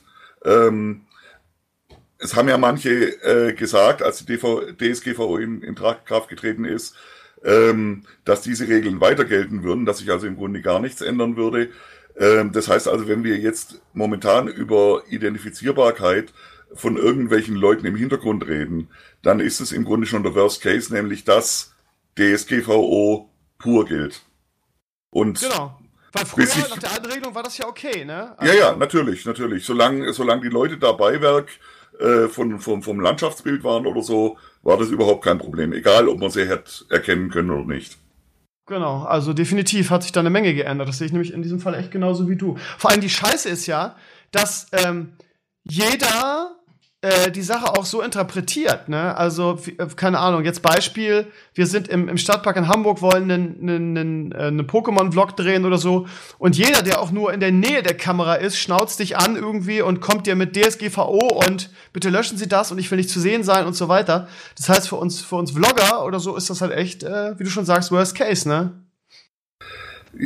Ja, im Grunde, also ich kann mir vorstellen, das sind halt äh, die, die gleichen Leute, die dich anschnauzen, wenn du deinen Hund nicht anleinst, genau. äh, haben mal irgendwo was gehört, wo sie den Leuten ans Bein pinkeln können und dann machen wir das halt auch. Weil, ja. äh, klar, es, es ist ja ein formales Recht, eben nicht gefilmt zu werden. Okay, müssen wir zugestehen. Aber jeder normale Mensch würde doch irgendwo sagen, äh, pff, das interessiert doch keinen, ob ich da irgendwo im Hintergrund durchs Bild laufe. Ja, ja, genau, genau. Wie siehst du denn äh, dazu im Vergleich das US-Recht? Ich weiß jetzt nicht irgendwie, wie fit du daran bist. Wahrscheinlich äh, kennst du da auch nicht jedes Detail, aber äh, diese Fair-Use-Klausel, die die haben, ne? gerade in Bezug auf Internet und ich darf ein Bild benutzen und so weiter. Wo liegen denn da die Unterschiede? Und äh, es klingt so immer so ein bisschen wie das Schlaraffenland. Oder ist das gar nicht so krass in den USA? Ähm, also es klar, ich meine, die Fair Use als, ähm, als, als Stichwort kenne ich auch. Ähm, Fair Use, also man, man muss es, äh, man muss es eigentlich wirklich übersetzen, also die, die, ja, die, die, die faire Nutzung, die, äh, die angemessene Nutzung. Ähm, da kann man natürlich sehr viel drunter verstehen. Aber ja. ähm, soweit ich das verstehe, ist halt alles ähm, äh, Nutzung, was zum Beispiel jetzt äh, dazu dient, ein eigenes Werk zu erstellen. Also äh, nimm, äh, nimm zum Beispiel die Internet-Memes oder so. Ja. Ähm, fällt unter Fair Use. Wo man hier sagen würde, oder wo man hier vielleicht diskutieren müsste, ähm, ja, ähm, reicht's jetzt, wenn ich unter irgendein äh, Bild noch ein äh, einen, einen, einen blöden Spruch pack, äh, entsteht dadurch schon ein neues Werk oder ähm, ist das Foto, das aus, aus dem Kinofilm X ist oder so, immer noch äh, die Hauptsache oder so.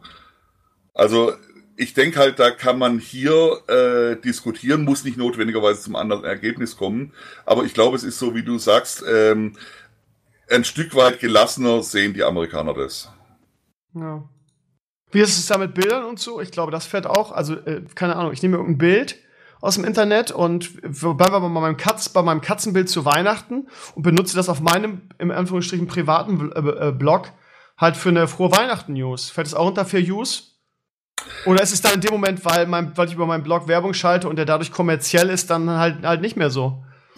Also, also hierzulande ist es natürlich definitiv kommerziell ja. und da gibt's ja auch diese, diese äh, gegebenenfalls die Vorschriften, was du an äh, Bildquelle und so angeben musst. Äh, da gibt's ja auch diese Lizenzen äh, CC bei SA oder irgendwie wie die heißen, ähm, äh, wo also dann die Nutzung erlaubt ist, wenn du den Urheber angibst und auf seine Seite verlinkst oder ähnliches. Ähm, wie das jetzt in den USA äh, im Einzelnen ist, kann ich schlichtweg nicht sagen. Also okay. wie weit der Fair Use geht, also insbesondere in den gewerblichen Bereich rein, glaube ich jetzt eigentlich eher nicht.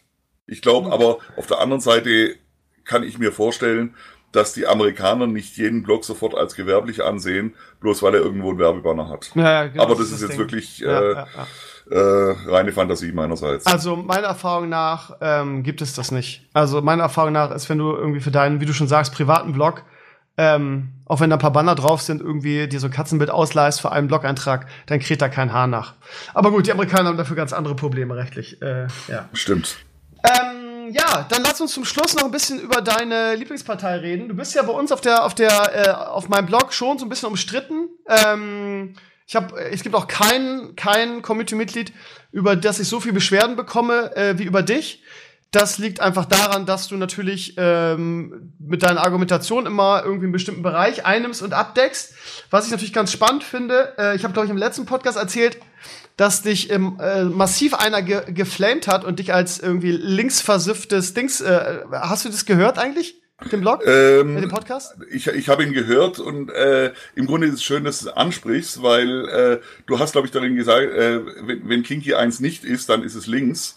Ja. Ähm, ich habe äh, auch im Blog eigentlich schon ein paar Mal erwähnt, dass eigentlich dieses Links-Rechts-Schema ähm, nicht mehr so hundertprozentig passt. Hm. Ähm, also klar, äh, du kannst noch bestimmte politische Themen irgendwo links und rechts einordnen, aber ähm, als Gesamtprogramm ähm, passt das dann irgendwann nicht mehr.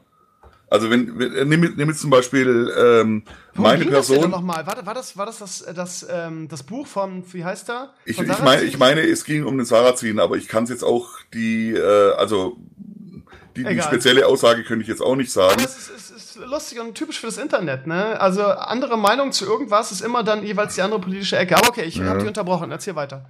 Also ich ich glaube, ich habe doch da irgendwie ähm, ich glaube, du hast gesagt, dass du das erste Buch nicht gelesen hast, weil du es langweilig fandst. Irgendwie so. Ja, oder, oder war es das, oder, oder war, war es die andere Geschichte, dass ich diese, äh, diese Geschichte da zwischen Genetik und IQ nicht geteilt habe? Ähm, weiß nicht mehr. Weiß, also, dass, äh, dass weil, weil, weil, weil das könnte ja, das, das wäre ja, also wenn, wenn man wenn man es ins Schema pressen will, müsste das ja eigentlich eher eine linke Position sein, wenn man ja der rechten Position unterstellt, äh, dass die Rechten ja äh, alle Afrikaner für Halbaffen halten müssen. So in etwa. Hm. Also und äh, das ist nun mal, äh, also klar, ist natürlich jetzt völlig überspitzt, das, was wohl Sarrazin geschrieben haben soll, also irgendwelche IQ-Unterschiede zwischen Afrikanern und Europäern. Und ähm, die möchte ich, also klar, ich meine, ich bin kein Biologe, ich bin kein Genetiker, aber nach meinem Eindruck würde ich die jetzt eher nicht auf irgendeine Genetik zurückführen. Und das könnte natürlich insofern eine linke Position sein. Gut, also lange Rede, kurzer Sinn. Ähm, du bist als Kommentarschreiber auf meinem Blog umstritten, das sage ich ganz wertefrei, ähm, weil, also klar, also du, du eckst natürlich mit deiner Meinung an, gerade in der aktuellen Zeit, das muss man einfach so sagen. Ähm, äh, äh und ich habe also bei niemandem, also es gibt keinen jemand, der so viele, also du bist ja nun sehr aktiv auf meinem Blog und es gibt überhaupt niemanden, äh, wo ich so viele Mails und Aufforderungen bekommen habe, ähm, ihn doch bitte zu blocken oder ihn zu, zu bannen oder zu löschen und so weiter. Der Grund, warum ich das bei dir nie gemacht habe, ist, dass du einfach nie ähm, unsachlich wirst. Ja, also normalerweise können ja alle oder sehr, sehr viele im Internet mit, mit unterschiedlichen Meinungen oder mit anderen Meinungen nicht umgehen ähm, und werden dann sehr schnell ungehalten oder fangen an zu flamen. Und ähm, ich habe noch nie erlebt, dass du, ähm, wenn irgendjemand nicht deiner Meinung war, angefangen hast, ihn zu flamen oder unsachlich zu werden oder ihn zu beleidigen. So. Und ja gut, Feder vielleicht, aber naja. Ja, gut, Feder hat sich, Feder hat sich übrigens verabschiedet auf meinem Blog, weil ich ganz spannend finde, weil ich ihn bei, bei Twitter geblockt habe, als ähm, ich irgendwann mal, äh, ich glaube, es war Bayern gegen Dortmund, Bayern mal wieder geflamed habe. Da ist ja so außer, außer Haut gefahren, dass ich gesagt habe, so, du gehst jetzt erstmal, als Lehrer würde man sagen, auf die stille Treppe erstmal. Habe ihn dann für ein paar Tage auf Twitter gebannt. Und seitdem hat er sich komplett auf meinen Blog, Blog zurückgezogen. Ist ganz interessant. Das ist nämlich auch so jemand, der irgendwie mit, mit anderen Meinungen Meinungen überhaupt nicht klarkommt. Aber ist egal. Mhm. Ähm, Jetzt habe ich völlig den Faden verloren. Ja, also, und das ist auch der Grund, warum ich irgendwie nie bei dir einen Anlass sah, dich zu blocken oder zu bannen oder dir deine Meinung äh, wegnehmen zu wollen. Weil ich finde, und das ist natürlich auch keine populäre Meinung, ich finde, dass das eine Demokratie aushalten muss. Und das ist auch, glaube ich, der Fehler, den viele bei der AfD machen, ähm, nämlich, äh, nämlich ähm, meinen zu wollen, irgendwie, ja, wenn wir sie bannen, zum Schweigen bringen und so weiter, dann ist das Problem weg und so weiter. Ich, ich bin der Meinung, dass man das, also und deshalb finde ich auch, dass du eigentlich, auch wenn ich sehr oft nicht deiner Meinung bin, lieber Christian, ähm, dass du eigentlich ein Gewinn für meinen Blog bist, weil du halt sachlich argumentierst und du nimmst halt einfach die, oft die rechte, sagen wir jetzt mal mit, mit, mit in Klammern die rechte äh, Position ein und die AfD-Position, aber du argumentierst halt und machst es sachlich. Und das finde ich sehr, ehrlich gesagt, sehr gewinnbringend. Und ich kann nur immer wieder sagen, das muss eine Demokratie aushalten. Ähm, und ähm, die AfD ist eine Partei, die bei uns im Bundestag sitzt ähm, und nicht vom Verfassungsschutz beobachtet wird oder, ähm, oder verboten ist. Und äh, deshalb verstehe ich auch diese, diesen, diesen Trieb dann von vielen nicht. Ne? Und das ist ja jetzt nur ein Beispiel davon. Wie gesagt, ey, ich, bei mindestens 90 Prozent deiner Beiträge stimme ich persönlich mit deiner Meinung nicht überein. Aber ich bin trotzdem in der Lage, irgendwie, ähm, ja, dass da meine Position als Admin nicht zu nutzen äh, und, und deine Meinung unterdrücken zu wollen. Ich denke, das ist ein großes Problem in unserer Demokratie, dass es einfach viele versuchen. Und ich denke auch, das ist ein, aus meiner Sicht, aus meiner Perspektive natürlich äh, der Hauptgrund, warum die AfD in Deutschland so erfolgreich geworden ist, weil nämlich alle immer nur mit dem Knüppel draufgehauen haben und versucht haben, irgendwie ähm, sie kaputt zu reden, sie, ähm, sie äh, wegzudiskutieren, sie zu diffamieren und so weiter was natürlich äh, auch ein bisschen das Konzept der, der AfD war oder ist, äh, mit Kontroverse halt irgendwie viele Andersdenkende auf sich zu ziehen und sie dadurch äh, eigentlich eine unglaublich gute Promotion für die Partei zu machen. Fangen wir mal ganz vorne an, lieber Kinky. Woher kommt deine Nähe zur AfD? Ähm, ja, ist eigentlich eine gute Frage. Also hat im Grunde genommen 2013 mit der Parteigründung angefangen. Äh, damals noch Professor Lucke, werden noch die meisten kennen. Ja. Ähm, der damals äh, die, äh, ja, die sogenannte Euro-Rettung, äh, sage ich mal, sehr kritisch kommentiert hat. Es, es war anfangs sehr wirtschaftlich, hatte man das Gefühl. Ne? Es war rein wirtschaftlich. Also ja. das, äh, die Partei wurde, glaube ich, äh, ein halbes Jahr vor der Bundestagswahl gegründet. Äh, das Partei oder das Wahlprogramm damals bestand, glaube ich, aus zwei oder drei DIN A4 Seiten, also äh, äh, mit, mit Stichworten. Und äh, also wie viel Text willst du da draufbringen letztendlich? Also mhm. es war natürlich, ähm, die, die Parteigründung war, äh, wie auch der Name sagt, äh, die Alternativlosigkeit damals, den Euro retten zu müssen. Also Zitat Angela Merkel letztendlich. Und ähm, also ich persönlich bin eigentlich von Haus oder, oder kann man eher sagen, ich komme aus dem liberalen Elternhaus. Okay. Und ähm, habe eigentlich selber auch ähm, bis vor 2013 ähm, immer liberal gewählt. Ähm, damals war es dann so, dass eben ähm, die FDP mit äh, knapper mehr, die, die hatten glaube ich einen Mitglieder, Mitgliederentscheid ähm, und mit knapper Mehrheit äh, sich entschlossen haben, äh, die Euro-Rettung mitzutragen. Und äh, ja, dann kam eben ein Professor Lucke daher, hat ähm, im Grunde nur gesagt, äh, finde ich nicht gut, hat auch sonst nichts Dummes gesagt. Ja, also warum nicht den wählen? ja. Also, aber, aber trotzdem, äh, in, insofern muss ich dir auch zustimmen, was, was du vorher ausgeführt hast. Ähm, die AfD wurde damals schon sofort in die rechte Ecke gestellt.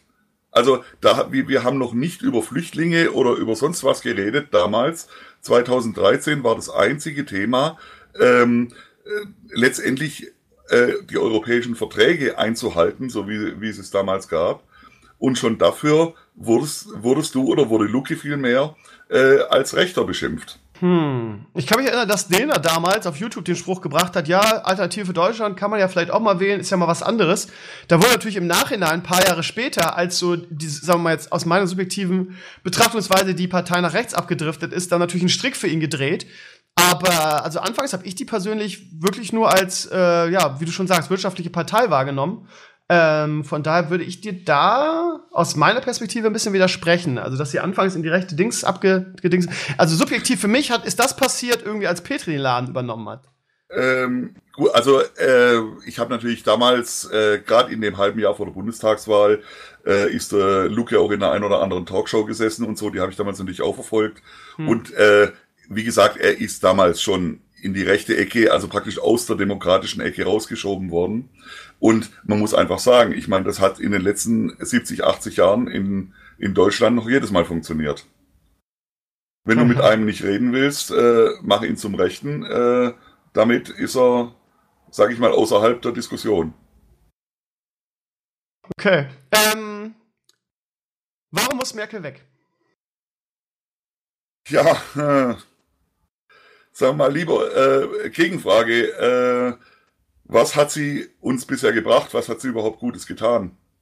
Also in letzter Zeit, ähm, oder was heißt in letzter Zeit, in den letzten Jahren, ähm, kenne ich eigentlich keine Entscheidung von ihr, der ich wirklich zustimmen würde und wo ich den Eindruck hätte, äh, die wäre letztendlich zum Wohl dieses Landes geschehen. Das ist also, Euro-Rettung war so, so ein bisschen der Anfang. Ähm, Milliarden nach Athen, sehen wir nie wieder und ähnliches. Natürlich jetzt verkürzt ausgedrückt. Mhm. Ähm, es war die äh, Geschichte um die Energiewende, Fukushima, was uns jetzt sehr teuer zu stehen kommt. Ich denke ich denk mal, deine Stromrechnung äh, wird auch nicht so, prick, äh, so prickelnd aussehen. Ähm, letzten Endes natürlich jetzt ein weiterer großer Fehler, aus, also Fehler aus meiner Sicht, ähm, eben diese äh, auch wiederum in Anführungszeichen gesagt Grenzöffnung im Herbst 2015. Wenn man es genauer nehmen will, müsste man sagen, die Grenzöffnung war eigentlich nicht der Fehler, sondern ähm, Aber warte mal, dass die Grenzen. Sind wir, sind wir nicht eigentlich als Gewinner aus der Eurokrise rausgegangen? Inwiefern? Naja, das man hört immer, wir sind, wir sind, der, wir sind der Gewinner der Euro-Krise. Wir sind die, die einzigen so geführt gewesen, die, äh, die, die nicht hochverschuldet sind, die, die keinen Rettungsschirm brauchten. Äh, wir haben von dem niedrigen Euro profitiert, weil irgendwie wirtschaftlich, weil wir, weil wir ein Export oder eins der, der größten Exportländer in Deutschland sind. Dadurch, dass der Euro so niedrig war, haben wir ordentlich verkauft und so weiter. Ähm, so der allgemeine Tenor war, dass wir der, der große Gewinner der Euro-Krise waren oder dass äh, Mama Merkel uns da relativ sicher rausgefahren hat. Ähm, will ich für die deutsche Wirtschaft äh, gar nicht unbedingt widersprechen. Ähm, wenn du mal äh, die, die, die, die Bürger oder sage ich mal die, die, die Gesamtgemeinschaft Deutschland nimmst, ähm, dann haben wir eher andere Probleme. Also die Wirtschaft mag profitiert haben, zum Beispiel zum Preis dafür, äh, Stichwort Nullzins, äh, uns werden die Altersvorsorgen um die Ohren fliegen. Wir werden ohnehin schon allein durch die Inflation enteignet. Ähm, es haben im Grunde keine Lohnsteigerungen stattgefunden. Die Schere zwischen Arm und Reich geht immer weiter auseinander. Ähm, Tut sich das nicht überall? Also in Deutschland gab es eigentlich immer einen recht soliden Mittelstand, ähm, der eigentlich, sage ich mal, die Sache zusammengehalten hat. Also, inzwischen. du, Christian, das sind alles die Sachen, die du sagst, die sind alle richtig und da gebe ich dir auch recht. Aber das Problem ist, das ist ja, das ist ja jetzt kein Ding, was du Merkel in die Schuhe schieben kannst. Diese Probleme gibt es auf der ganzen Welt und das ist genau, das ist genau meine Kritik an dieser ganzen Merkel muss weg Sache, dass man, ähm, dass man ihr Sachen in die Schuhe schiebt oder Probleme als Argument gibt, die halt auch ein anderer Staatsführer hätte und wo auch ein anderer Staatsführer ähm, das nicht äh, instant wegschnippen könnte, weißt du? Das ist so mein Problem. Ähm, das Problem Ja. ist, dass diese, die, die Entwicklung, die Folgen der Euro-Rettung waren absehbar. Ich meine, äh, das waren jetzt nur die Punkte, ich wollte es eigentlich nur noch ergänzen. Äh, Stichwort einerseits ähm, die Griechenland-Kredite und andererseits die Tage-2-Salden. Ähm, das sind immense ähm, Haftungsverpflichtungen für Deutschland, die einfach noch nirgends eingebucht sind. Nur soweit.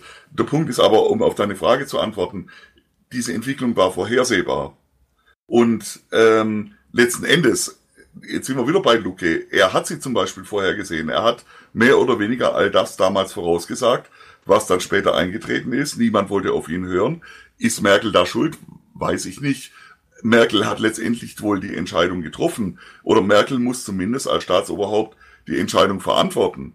Ob ein Kohl, ob ein Schröder die gleiche Entscheidung getroffen hätte, weiß ich nicht. Ja, du Aber dann als, hieß es als halt, Bundeskanzler irgendeine Entscheidung treffen. Wenn du die Wahl zwischen Pest und Cholera, musst du dich für eine Seite entscheiden. Was wäre denn die Alternative gewesen, irgendwie aus dem Euro auszusteigen? Wäre das für uns Ähm, produktiv gewesen? Also ursprünglich wäre das sicher gar nicht nötig gewesen, ähm, sondern vielmehr ähm, Griechenland hätte letztendlich geordnet aus dem Euro raus müssen. Weil wir dürfen ja nicht vergessen, Griechenland hätte anhand der Stabilitätskriterien nie Mitglied sein dürfen. War ja damals Hm. eine rein, es war damals eine rein politische Entscheidung, Ich kann mich an, dass diese, an diesen Fall den, genau erinnern, dass Dutzende Wirtschaftsexperten vorausgesagt haben, es wäre für den Euro eine totale Katastrophe, wenn, wenn, wenn, wenn Griechenland äh, mit dem Euro verlassen würde.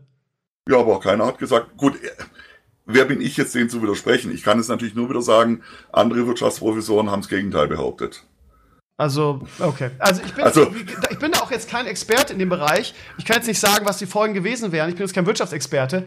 Nur, ähm, das war die Information. Und das meine ich halt, ne? Zwischen äh, Pest und Cholera äh, wählen. Ja, als- als ich meine, ich meine, es war natürlich, es gab natürlich diese Schlagworte, äh, scheitert der Euro, scheitert Europa.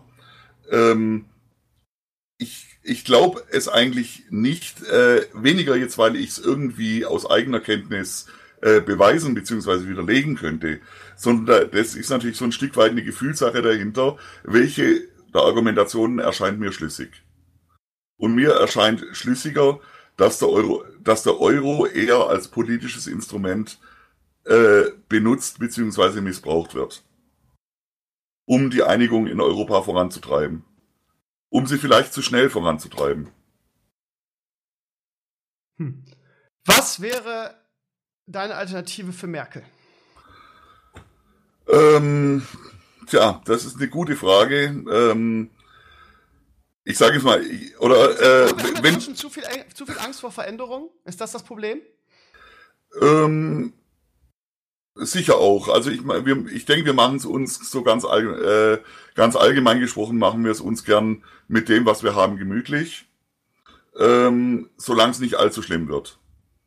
Ähm, Alternative zu Merkel würde ich jetzt mal äh, spontan sagen Meuten.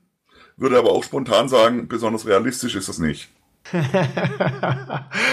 das ist halt, also ich, meine, ich, ich bin. Nee, mir- ich, wenn, wenn du mich jetzt fragst, wer wäre ein kompetenter Bundeskanzler, würde ich sagen Professor Meuthen.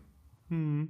Also ich, äh, äh, ich wüsste nicht, was gegen seine Kompetenz sprechen würde, sage ich jetzt mal so. Ich habe natürlich schon einige Reden, auch Wahlkampfreden und so von ihm gesehen, kannst dir vorstellen. Ähm, ich halte den Mann für kompetent, ich halte ihn für sympathisch. Äh, klar, er ist in der Partei, die würden in absehbarer Zeit keinen Bundeskanzler stellen. Ähm, heißt aber nicht, dass ich ihn nicht für geeignet halten könnte. Denkst du, dass die AfD in der nächsten Bundestagswahl zweitstärkste Kraft werden wird? Ähm, ist schwer zu sagen, weil die nächste Bundestagswahl kann ja bis zu drei Jahre hin sein. Ähm, das heißt, also im Grunde genommen, äh, da kann noch alles passieren. Aber du wenn, gehst man, davon aus, dass der in Anführungsstrichen Siegeszug der Partei weitergeht, ja? wenn sie keine größeren Fehler macht, dann ja. Beziehungsweise kann man nicht mal so sagen, wenn die anderen Parteien weiter Fehler machen, dann ja. Die AfD ist ja kein Produkt, das aus sich selbst heraus entstanden ist, sondern aus Fehlern und Versäumnissen von anderen Parteien, speziell der CDU, speziell Merkel. Okay. Was sagst du zu dem Argument, dass ähm, die AfD auf dieser Flüchtlingskrise äh, reitet und ähm, im Prinzip zu allen anderen Bereichen keine Konzepte oder ähm, die im, im Wahlprogramm oder im Parteiprogramm einfach gar nicht vorkommen? Ähm, stimmt teilweise, stimmt teilweise nicht. Also zum einen, ähm, ich meine, die AfD hat ein Wahlprogramm, hat ein Parteiprogramm. Stimmt allerdings auch, dass da zum Beispiel zur Rente ähm, momentan noch kein Konzept vorliegt. Ich glaube, die haben irgendwie Ende des Jahres, haben sie vor, da irgendwie was zu verabschieden. Momentan gibt's noch nichts, insofern richtig.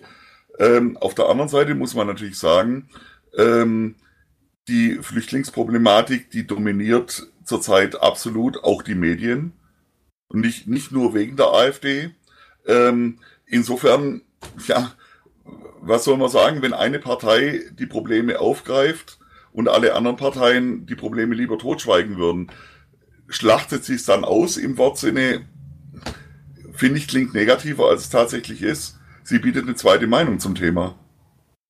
Was sagst du zu der These, dass viele ehemalige Mitglieder der NPD, ich sage es mal ganz deutlich, irgendwie Rechtsextreme oder Nazis irgendwie ihr Zuhause in der AfD suchen? Hat die AfD ein Nazi-Problem? Fragezeichen. Ähm, ich denke, es gibt, es äh, wird man nicht verhindern können, es gibt sicher den ein oder anderen Nazi in der AfD. Das, davon gehe ich aus. Ich denke nicht, dass die wirklich ein Problem sind.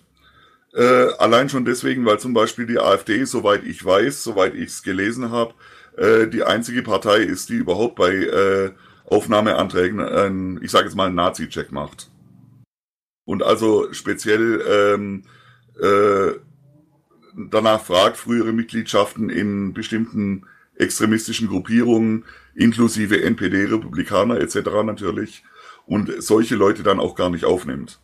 Ich denke weiter, in der Phase, als die AfD so groß gewachsen ist, sind sicher ein paar Nazis mit reingeflutscht. Das wird sich gar nicht verhindern lassen. Das kannst du so wenig verhindern, wie wenn auf einer Demonstration in Chemnitz auch noch äh, eine Handvoll Nazis mit auftreten. Ist, hat sie deswegen ein Nazi-Problem? Ich denke nein. Hättest du Björn Höcke aus der Partei geschmissen? Ja oder nein? Äh, ich muss gerade mal überlegen, was war das denn der Anlass, ihn rauszuschmeißen?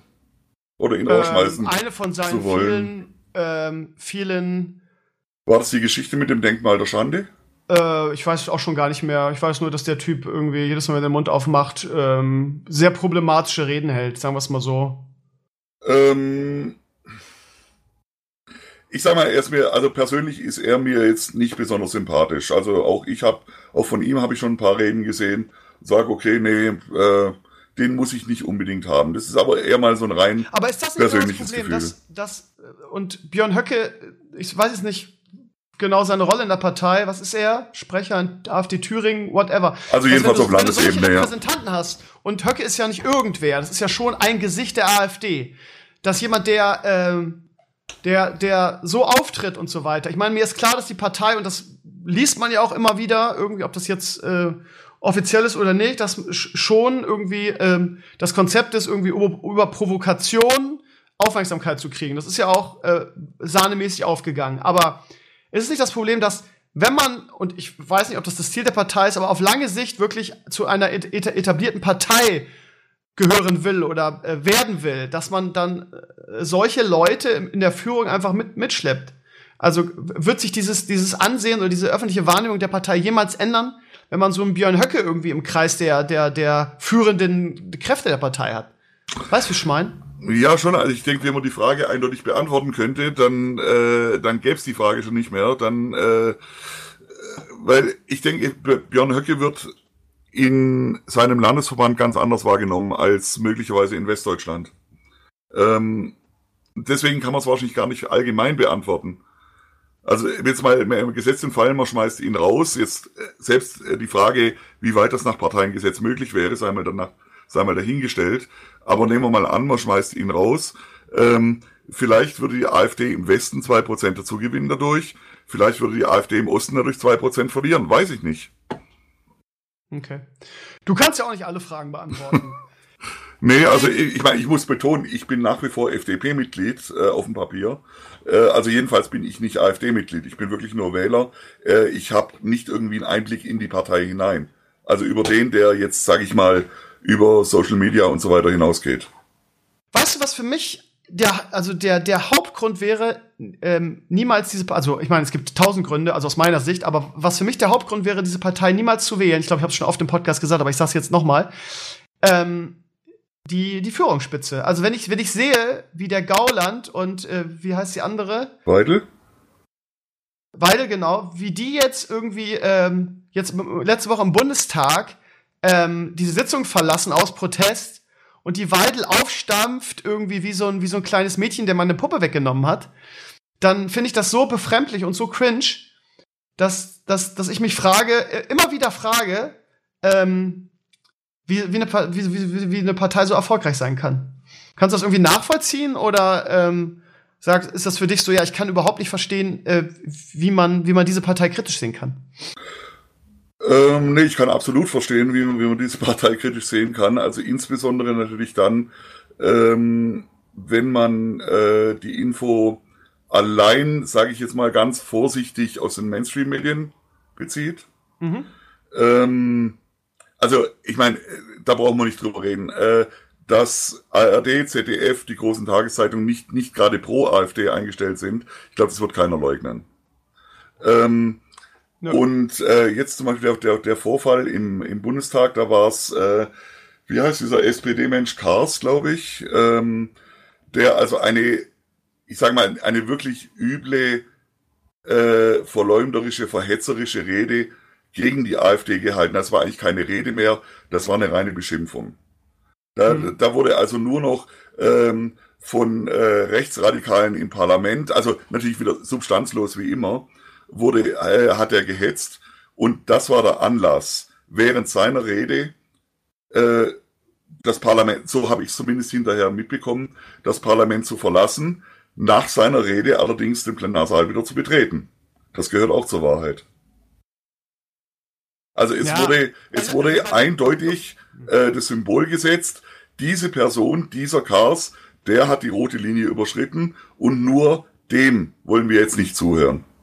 Ja, aber ob sie jetzt wieder reinkommen oder sind, ändert ja nichts daran. Also was, was, was ich ähm, von dieser Sache und ich habe, wenn ich ehrlich bin, nicht mal die Rede gehört. Ne, da kann man mir natürlich vorwerfen eine, eine Oberflächlichkeit, dass ich nicht das ganze, die ganze Geschichte kenne und so weiter. Aber wenn ich, wenn ich, ich sehe halt nur die Bilder und kann man auch wieder vorwerfen, dass man nur diese Bilder sieht. Aber ich sehe nur die Bilder von der, von der AfD-Fraktion, die den Bundestag verlässt. Und ich sehe eine Weide, die aufstampft wie so ein Pferd. Und äh, ich mich frage, ist das euer Ernst? Ist das wirklich euer Ernst? Ist das das Bild, was jetzt die, die Öffentlichkeit von der AfD haben soll? Und du kannst natürlich sagen, ja, aber das wird dann ja auch so inszeniert, dass man nur das sieht und so weiter.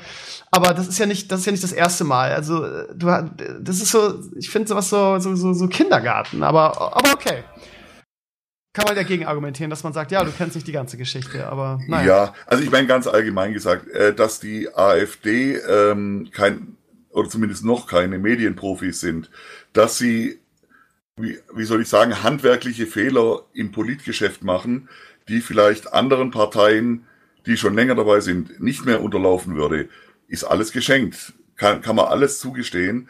Ähm, äh, ich denke mal, äh, so, so, so die, die Bilder von, von, von Gauland in der Badehose, äh, dem man damals die Klamotten geklaut hat, konnten ja auch alle herzlich drüber lachen. Ähm, äh, solche Bilder könnten wahrscheinlich einer Merkel nicht passieren. Weil die ist, glaube ich, Profi genug, um äh, äh, zu verhindern, jemals in solche Situationen kommen zu können. Also jetzt nur als Beispiel.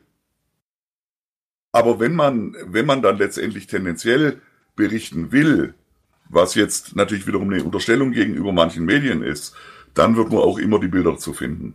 Das kann man gar nicht verhindern. Ähm, wenn ich mir so die aktuellen Szenen aus Deutschland angucke, dann, ähm, ich will nicht sagen, wird mir Angst und Bange, aber es ist halt schon so, dass das Land jetzt gerade so im Osten, was jetzt gerade in Chemnitz passiert ist, schon sehr zerrissen wirkt. Ähm, man ist ja, Mann, sage ich jetzt mal, ist ja sehr bemüht, irgendwie diese diese Welle, die jetzt gerade ähm, im Osten so, also kann man auch wahrscheinlich nicht so sagen, ne? Das ist jetzt ungerecht irgendwie den Ostdeutschen gegenüber, wenn man sagt, ja, im ganzen Osten ist das so, aber das, was auf jeden Fall, diese ganze Pegida-Sache und so, die, dem Osten, die im Osten ja mehr funktioniert als im Westen, ähm, wird ja versucht auch ähm, in den Westen zu bringen. Es gab Versuche jetzt vor zwei Wochen, das in Hamburg zu machen. Ähm, Hamburg ist natürlich, ähm, ich, ich will sagen es mal ganz vorsichtig, sehr links.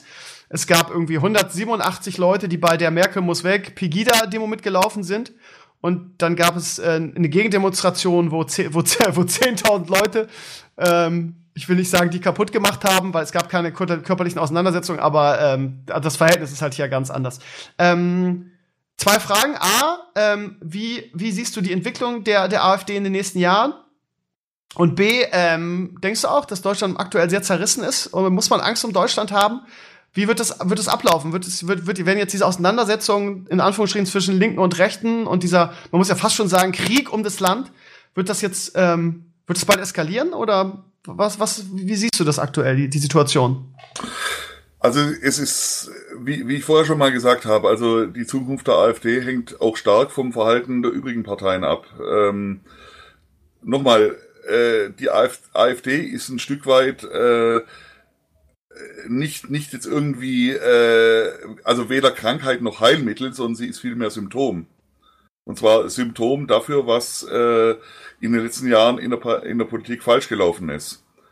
Und ähm, deswegen jetzt zu spekulieren, ähm, was die Zukunft bringt. Äh, ich sag mal, wenn äh, morgen also, Merkel zurück, wenn morgen Merkel zurücktreten würde und übermorgen ein Bundeskanzler, ich habe keine Ahnung wer, ähm, ja, äh, sag mal, sagt, okay, ich, ich, ich setze mich jetzt völlig ergebnisoffen mal wieder mit den Sorgen der Bevölkerung auseinander, äh, dann könnte es sein, dass die AfD äh, wieder unter fünf Prozent fällt. Das will ich gar nicht ausschließen.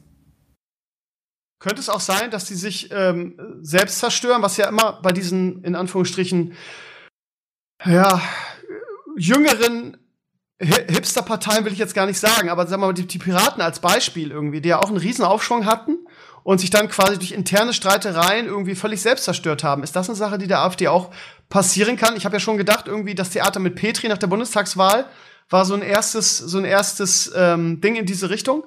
Kann das auch passi passieren? Oder denkst du, dass ein, Gauland und eine Weidel und wie sie alle heißen oder eine Storch da dazu ja zu geschlossen sind, dass das mit der AfD passieren könnte? Also ich würde sagen, gut, jede äh, neue, jede junge Partei hat ähm, letztendlich immer das Risiko, dass sie äh, entweder, sage ich mal, von irgendeiner bestimmten Interessengruppe übernommen wird oder dass sie sich äh, zerstreitet und auflöst. Du hast die Piraten als Beispiel genannt. Ich nenne jetzt mal die Grünen in den 80er Jahren als Gegenbeispiel. Ähm, die AfD ist jetzt fünf Jahre alt. Ähm, ich sage mal, die ist noch nicht über den Berg, ähm, aber ich, also die Anzeichen deuten eher darauf hin, äh, dass sie wohl äh, ständiger Begleiter der Parteienlandschaft werden könnte. Woran liegt es deiner Meinung nach, dass in allen, ich sage jetzt mal ganz plakativ, in allen großen westlichen Nationen irgendwie die Rechtspopulisten ähm, politische Erfolge verzeichnen können? Ähm, in erster Linie mit Sicherheit äh, daran, wie letztendlich die Flüchtlings- bzw. Zuwanderungsproblematik europaweit gehandelt wird. Das dürfte wirklich der Hauptgrund sein. Hast du da irgendwelche Alternativen, wie man das besser machen könnte mit den Flüchtlingen? Ähm, wie viel Zeit haben wir dafür? ähm, nein, ähm, Sicher, sicher gibt's Alternativen. Ich meine, äh, das, das ist sicher nicht, äh, es, es gibt sicher nicht jetzt, sage ich mal, die, die, die eine ultimative Lösung, wie von heute auf morgen das Problem gelöst ist.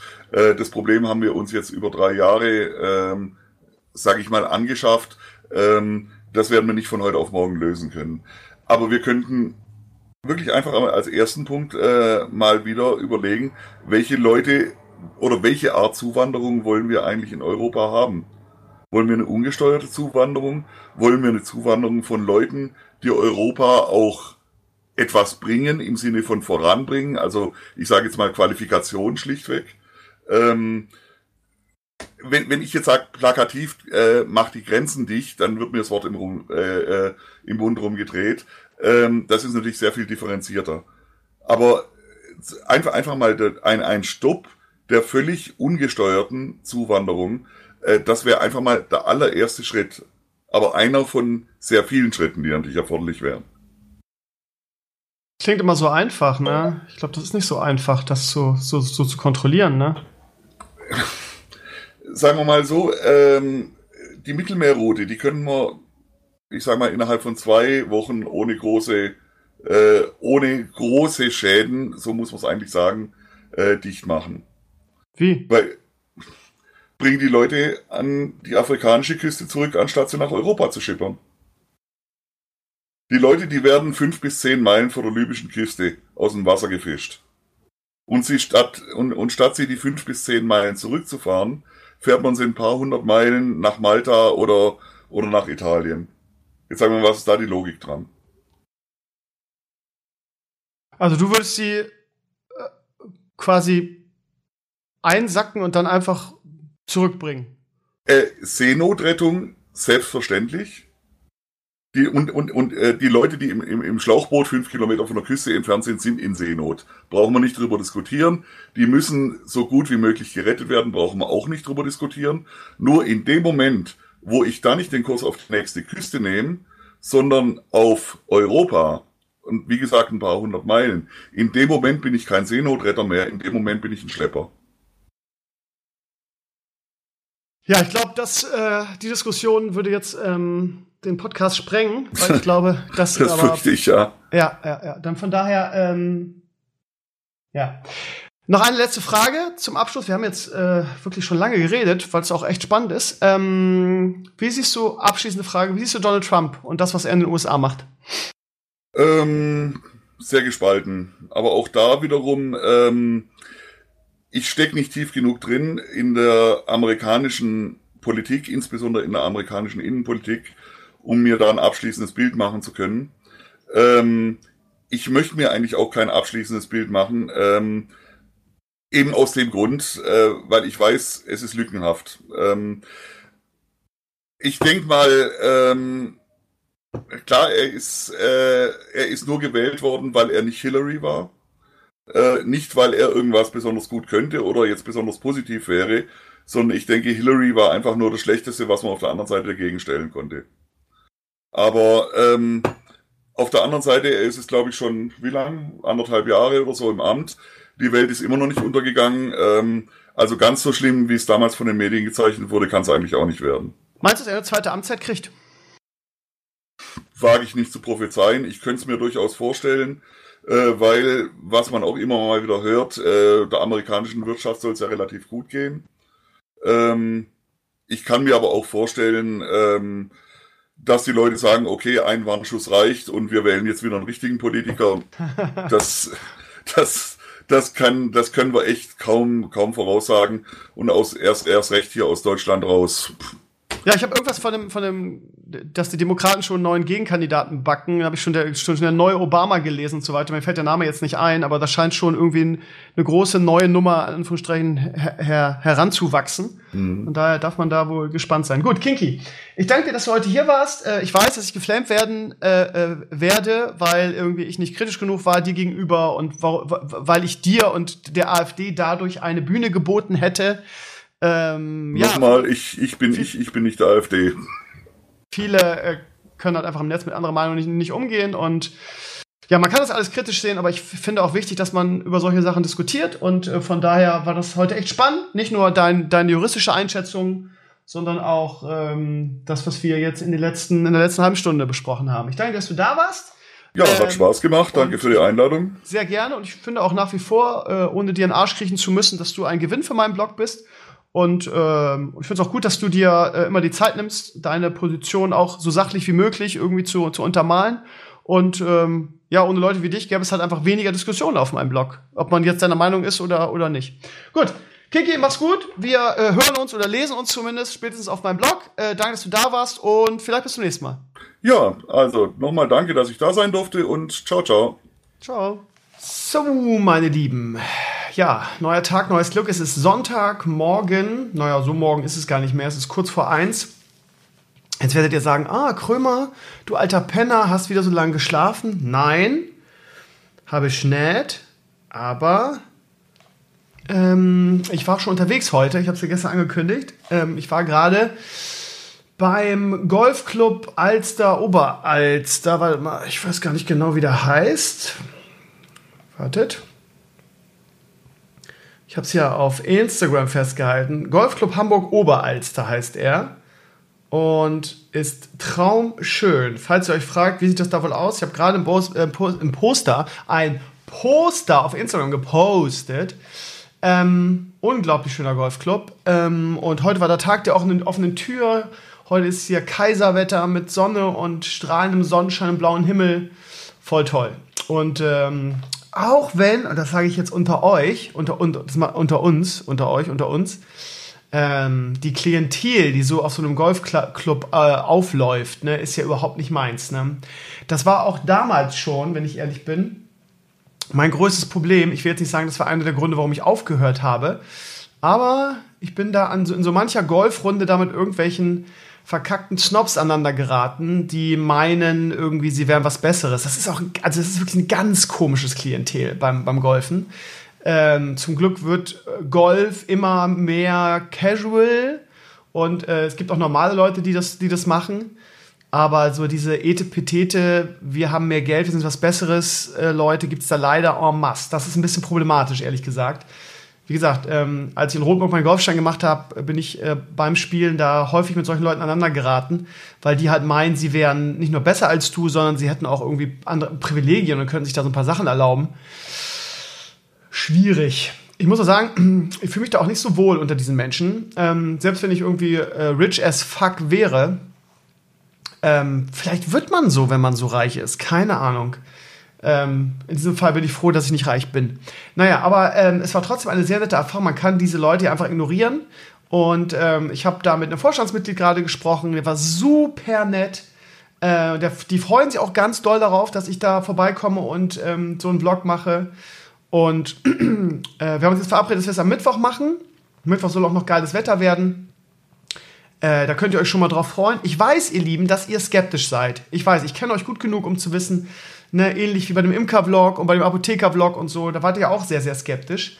Äh, ich bitte euch an dieser Stelle, der Sache eine Chance zu geben, weil ich kann euch jetzt schon sagen, das wird groß. Das wird große Vlog-Show, äh, kann ich euch jetzt schon sagen. Weil ähm, das wird wieder sehr stimmig werden. Wie gesagt, ich werde versuchen, den Sport ein bisschen fernab von Snobs und Leuten, die denken, sie sind was Besseres vorzustellen, weil der Sport an sich, ich sage es immer wieder, ist wirklich grandios. Ähm, ich habe ja damals vor vier, fünf Jahren ähm, nur durch eine Laune der Natur, möchte ich sagen, da mal reingeschnuppert. An so einem Tag der offenen Tür mit einem Kollegen, das haben wir irgendwie gewonnen, so, so einen Kurs. Ähm, und ich war danach so begeistert, dass ich dann direkt mich angemeldet habe und, und einen Golfschein gemacht habe, zusammen mit dem Kollegen. Ähm, und ähm, ich war nie so fit körperlich wie in dem Jahr, weil ähm, wenn du da regelmäßig Golf spielst, dann haust du so viele Kilometer runter, dass ähm, ja Seniorensport hin oder her ähm, durch das ständige Gelatsche bist du halt fit wie ein Turnschuh. Ich sag's euch, wie es ist. Man ist immer draußen, irgendwie bei geilem Wetter gibt es nichts Geileres. Das macht mega viel Spaß. Ich kann es jedem nur empfehlen, ihr Lieben. Wenn ihr skeptisch seid, geht mal zum Golfclub irgendwie in eurer Nähe, ignoriert die Arschlöcher, die da rumlaufen und äh, macht mal so einen Kurs mit. Das macht richtig Bock. Ähm, und genau diese Begeisterung dafür werde ich versuchen, in meinem Vlog darzustellen am Mittwoch. Wir haben das schon alles organisiert. Das wird so im Stil meiner letzten Vlogs sein. Ich habe da so meinen eigenen Stil entwickelt ähm, abwechselnd Praxis, wie ich selber ein bisschen spiele und äh, das kann auch was werden, weil ich habe wirklich lange nicht mehr gespielt.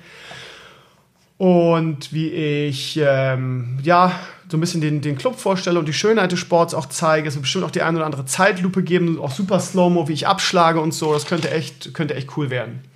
Hoffentlich sieht man dann mein, mein neuerliches, angehäuftes Fett nicht so, aber naja, ich werde auch mit der Drohne, Drohne drüber fliegen. Also ich werde wirklich alle technischen Möglichkeiten dann mitnehmen. Es könnte schön werden. Es wird wirklich ein schöner Vlog, ich verspreche euch das.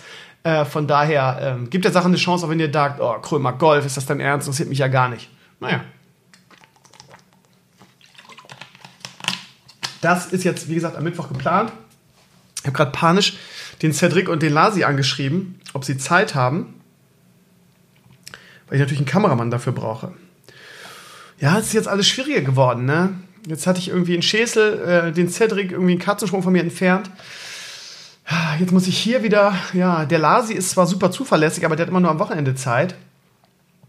Ich muss irgendwie jetzt hier einen neuen Kameramann finden. Ihr Lieben, wenn ihr zufällig hier aus der Nähe kommt, aus dem schönen Tankstedt oder im Umfeld aus Hamburg oder so, Hamburg wäre ja auch ein Katzensprung, und ihr äh, ja, habt flinke Hände, äh, klingt jetzt irgendwie ein bisschen cringe. Ihr wisst, was ich meine. Ihr seid fit mit der Kamera oder seid lernbegierig und habt ein gutes Auge dafür oder seid einfach Krömer Community, Schrägstrich, Fans, Schrägstrich, Soldiers, Schrägstrich, Lich King Army. Und ihr habt Bock, mich auf meinen Vlogs zu begleiten und äh, ja, habt auch ein kleines bisschen Erfahrung mit der Kamera und seid auch lerngierig und so weiter. Meldet euch bei mir. Ich suche für meine Vlogs immer Kameramänner. Das ist ein ganz anderes Feeling, ähm, wenn man da jemanden hat, der mit der Kamera begleitet, als wenn man das alles selber machen muss. Ja, auch von der Vlog-Qualität her. Ja. Also Krömer sucht einen Kameramann. So, jetzt in diesem Moment meldet sich gerade der Cedric und ich hoffe, er sagt mir zu für Mittwoch. Hm. Ah, scheiße. Er hat Vorlesung, habe ich mir schon gedacht. Kacke. Ja, dann ist Lasi meine letzte Hoffnung. Äh, sonst weiß ich auch nicht. Das wird schwierig. Ich brauche einen Kameramann für Mittwoch. Bitte meldet euch, schnell. Gut. Ihr Lieben, ich hatte ähm, gestern einen Vlog-Eintrag oder vorgestern zum Thema ähm, PlayStation Terror Kind. Ging darum, dass irgendwie ein zwölfjähriger Sohn ähm, drei Tage durchgezockt hat, wo ich mich schon frage, wie kann es sein oder wie kann man als Elternteil bitte so versagen, sein Kind drei Tage durchzocken zu lassen? Äh, irgendwann hat der Vater dann ähm, gesagt, du musst jetzt aufhören, weil du musst zur Schule. das ist alles so eine. Oh erzieherische Bankrotterklärung. Naja, der Junge hatte nicht so Bock darauf, scheint ja auch dadurch einen Suchtverhalten entwickelt zu haben. Ähm, irgendwann hat der Papa dann nicht mehr weitergewusst, hat die Polizei geholt, die ihn dann äh, eingewiesen hat in eine Klinik. Da sind so viele Fails drin, dass ich äh, mich frage, warum manche Leute überhaupt Kinder kriegen dürfen, wenn sie so unfähig sind, ihre Kinder zu erziehen. Ähm, ja, Medienstunden ne, ist das Stichwort. Ne? Von Anfang an äh, dem Kind einen verantwortungsvollen um Umgang mit neuen Medien äh, beizubringen. Ähm, das sage ich als selbst äh, enthusiastischer Zocker und Nerd, der auch ähm, gerade in der Uni-Zeit so manche Nacht durchgezockt hat. Aber genau das ist das Ding, ja. Ähm, in der Uni-Zeit bist du selbst für deinen Shit verantwortlich. Da ist es okay. Als Kind ähm, ja, musst du, finde ich persönlich, also es geht einfach nicht, dass du uneingeschränkt ähm, Medien konsumieren darfst. Ich denke, an dieser, bei dieser Tatsache sind sich auch die, die Pädagogen und die Wissenschaftler in dem Bereich einfach einig. Ja, es ist äh, schon, dass Computerspiele Suchtpotenzial haben. Du ähm, lässt dein Kind ja auch nicht irgendwie im Spielcasino alleine. Ja? Also von daher ist das alles ein bisschen seltsam. Ähm, ich sage ganz bewusst, ähm, früh damit anfangen, ja, und auch nicht irgendwie, keine Ahnung, ja, er ist ja jetzt schon groß, jetzt kann er selber entscheiden. Also bis 16, 17, 18 würde ich ähm, das absolut aufrechterhalten, ehrlich gesagt. Und das Problem ist, dass viele erst zu spät damit anfangen.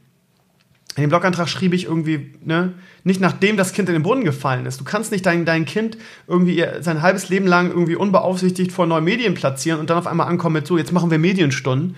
Dass das nicht funktioniert, ist ja klar. Also ich kann, ich weiß, dass es da draußen sehr, sehr viele Eltern gibt, ähm, die einfach überhaupt, ja, keinen Wert auf die Erziehung ihrer Kinder legen. Ähm, ich bin jetzt lange genug Lehrer, um zu wissen, dass es solche Eltern gibt.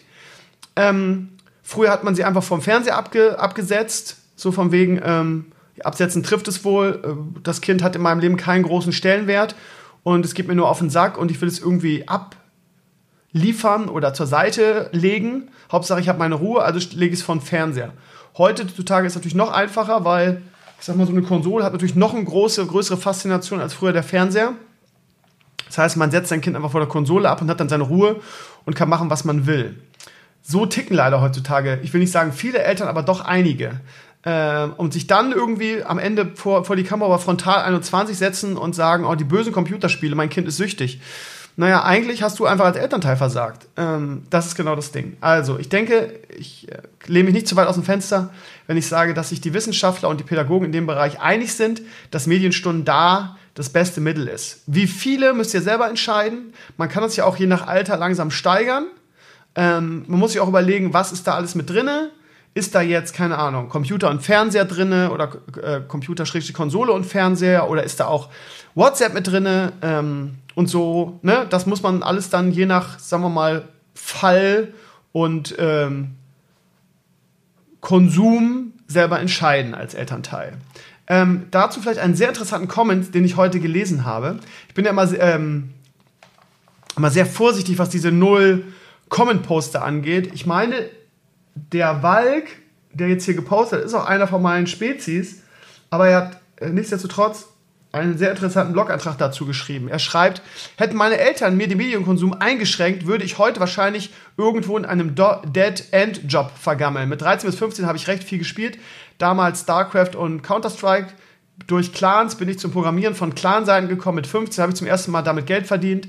Da ich mit 17 privat mehr Geld verdient habe als in jeder Ausbildung, hat mich das zum Abitur und zum Studium motiviert. Ähm, angewandte Informatik. Heute bin ich Gesellschafter zweier Softwarefirmen, Geschäftsführer und Entwicklungsleiter von einer. Das viele Zocken und der Medienkonsum haben mich mehr zum Workaholic als zum süchtigen Versager gemacht. Hätten meine Eltern mir nur eine Stunde am Abend erlaubt, wäre es nie im, im Leben dazu gekommen. Ich bin zu diesem Zeitpunkt überhaupt nicht, bis zu diesem Zeitpunkt wusste ich überhaupt nicht, was ich beruflich angehen wollte. Ja, das hängt stark vom Kind und dessen Interessen ab. Einfach pauschal dem Kind in den Arsch treten und sagen, geh raus spielen, besonders in der heutigen vernetzten Zeit, ist unverantwortlich. Ähm, ganz interessanter äh, Blog-Eintrag, weil es quasi ein, ein andersrum Beispiel ist. Lieber Walk, ähm, das, was du uns vor, oder was du mir, oder ja, mir nicht direkt, aber den Leuten, die jetzt sagen, irgendwie Medienstunden sind wichtig und so weiter, vorwirfst, ähm, ist dasselbe, was du tust. Du ähm, nimmst jetzt dich als Beispiel und in diesem Fall bist du ja ein absolutes Positivbeispiel und ähm, äh, äh, sprichst das quasi als Norm aus und sagst, ja, jeder, dem man ähm, die Medienstunden nicht einschränkt, wird ähm, dann irgendwie Gesellschafter und äh, Chef oder Geschäftsführer von Softwarefirmen, was natürlich Quatsch ist. Ähm, du bist in diesem Falle dann ein positives Beispiel. Und es geht ja auch nicht darum, ähm, jemanden, der, der 15 ist, ähm, äh, mit einer Stunde abzuspeisen. Das finde ich, wie du schon sagst, unserer vernetzten Welt auch ähm, unverantwortlich, weil nicht nur als Lehrer, sondern als Elternteil hat man ja auch die Verantwortung, sein Kind aufs Leben vorzubereiten. Und man will natürlich auch das Bestmögliche für sein Kind. Und ähm, natürlich muss man seine Kinder ähm, in neue Medien einführen, ja. Und natürlich ähm, muss man sein Kind auch mal ähm, zocken lassen, weil ich meine, das ist ja genauso, als wenn du sagst, irgendwie, ja, du darfst jetzt nicht mehr Fußball spielen, weil wir müssen das einschränken, sonst wirst du süchtig danach. Ja, das ist ja ein Hobby, ist ja ein Hobby und nur weil das äh, in Deutschland das Computerspielen so negativ belegt ist von irgendwelchen Pseudopädagogen äh, und irgendwelchen äh, Pfeifers dieser Welt, heißt es ja nicht, dass es ähm, mehr oder weniger ein Hobby ist als zum Beispiel Fußball. Ja, kann man natürlich drüber streiten, körperlicher Aspekt und so weiter. Aber ja, manche Leute sind halt einfach keine Sportler und haben einfach keinen Bock auf Fußball. Und ähm, keine Ahnung. Mit Computerspielen ähm, schulst du deine Reflexe, deine Hand-Auge-Koordination und so weiter. Also von daher ja, haben wir schon ganz oft drüber gesprochen, will ich jetzt auch nicht wieder im Detail vertiefen. Lange Rede, kurzer Sinn. Ähm, du kannst nicht davon ausgehen, lieber Walk, dass jeder, der uneingeschränkt neue Medien äh, ähm, konsumieren darf, ähm, äh, so durchstartet wie du. Es gibt auch eine Menge, die, eine Menge Leute, die, äh, wenn sie uneingeschränkt ähm, neue Medien benutzen dürfen, halt irgendwie in der Abhängigkeit landen, irgendwie ihre Schule vernachlässigen, äh, in der Schule abstürzen, schlechte Noten schreiben ähm, ihre Freunde aufgeben, jetzt mal um andere Extrembeispiele hier anzuführen. Von daher halte ich es für unverantwortlich, ähm, Medienkonsum nicht einzuschränken. Ähm, man muss halt gucken und mit seinem Sohn oder seiner Tochter, ähm, man kann es sowieso allgemeingültig nicht sagen. Also wirklich zu gucken. Und wenn ich einen Sohn gehabt hätte wie dich, wo ich sehe, okay, der äh, zockt zwar relativ viel, aber der macht auch gute Sachen am Computer und lernt Programmieren und so ja, als Elternteil hat man sich das einfach anzugucken, was sein Sohn am Rechner macht. Und ähm, keine Ahnung. Wie gesagt, je älter man wird, desto äh, mehr Stunden, finde ich, sollte man seinem Kind auch äh, zugestehen. Heut, die, die, Welt heutzutage ist natür natürlich ähm, nun mal medial. Von daher äh, macht man sein Kind natürlich zum Außenseiter. Gerade so Pädagogenkinder sind ja die schlimmsten eigentlich. Das wird mit meinem Sohn, glaube ich, nicht passieren. Ähm, Wobei ich natürlich eine Frau habe, die da schon sehr drauf achtet, ne? Die also kein großer Fan davon ist. Aber sind ja zwei Eltern, ne? Ähm, also lange Rede, kurzer Sinn. Ähm, natürlich mit ähm, größerem Alter mehr, ist ja klar, aber ich, mein, mein zehnjähriger Sohn oder mein sechsjähriger Sohn muss halt nicht fünf Stunden pro Tag vom Computer sitzen oder vor der Konsole. Das heißt, ja, je nach Situation, Kind und Alter die Medienstunden anpassen. Wenn ähm, jemand 13 bis 15 ist, wie es der Walk sagt, und ähm, ja, es geht ja auch nicht darum zu sagen, du darfst nicht, sondern es geht darum zu sagen, bitte nicht nur, ja, und bitte, keine Ahnung, nicht den ganzen Tag und bitte geh auch mal raus und spielst Fußball, ne? Ich denke, die Mischung macht's. Das ist der Punkt. Ähm, aber äh, ich halte es ehrlich gesagt eher für unverantwortlich oder mindestens genauso unverantwortlich zu sagen, pass mal auf, hier, hier hast du einen Computer, hier hast du eine Konsole, hier hast du ein iPad, mach was draus. Werd, ähm, werd der nächste Elon Musk. Also funktioniert nicht. Aber spannend, das mal zu lesen, ist quasi dann ein, ein Positivbeispiel in der exakt äh, andere Richtung. Von daher, ja. Aber Ausnahmen bestätigen die Regel, ne? Habe ich recht? so, meine Lieben, wir sind bei der, ähm, bei der, bei dem Blogantrag der Woche. Und äh, der kam letzten Sonntag direkt nach meinem Podcast. Ähm, ich weiß nicht, ob ihr Tyler One kennt. Ich bin ja nur alles andere als jemand, der sich intensiv mit LOL und der Community und der Szene auskennt. Aber Tyler One kenne ich auch. Tyler One ist einer der bekanntesten League of Legends Streamer und äh, ein ziemlicher Choleriker leider. Äh, war von äh, Riot auch zwei Jahre gebannt äh, weil er regelmäßig in Streams ausgerastet ist und äh, wie gesagt auch totaler Choleriker und so weiter. Der Typ ist aber unterhaltsam äh, hoch 22.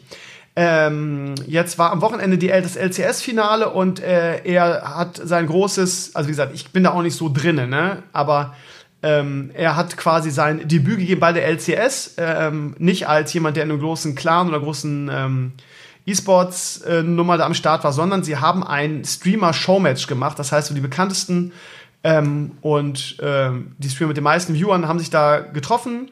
Den einen oder anderen kenne ich auch. Ich war ja immer ein Fan von Voyboy, als äh, die, die, äh, als LOL so richtig dick war.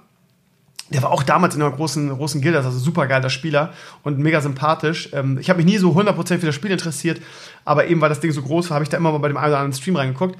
Naja, lange Rede, kurzer Sinn, Tyler One hat sein LCS-Debüt gegeben in einem Showmatch und ähm, warum der Typ so unterhaltsam ist, ich kann euch nur raten, auch wenn ihr mit LOL nichts am Hut habt, da einfach mal reinzuschauen. Ähm, unfassbar. Und die, die, die, die, die Fans lieben ihn halt auch, ne?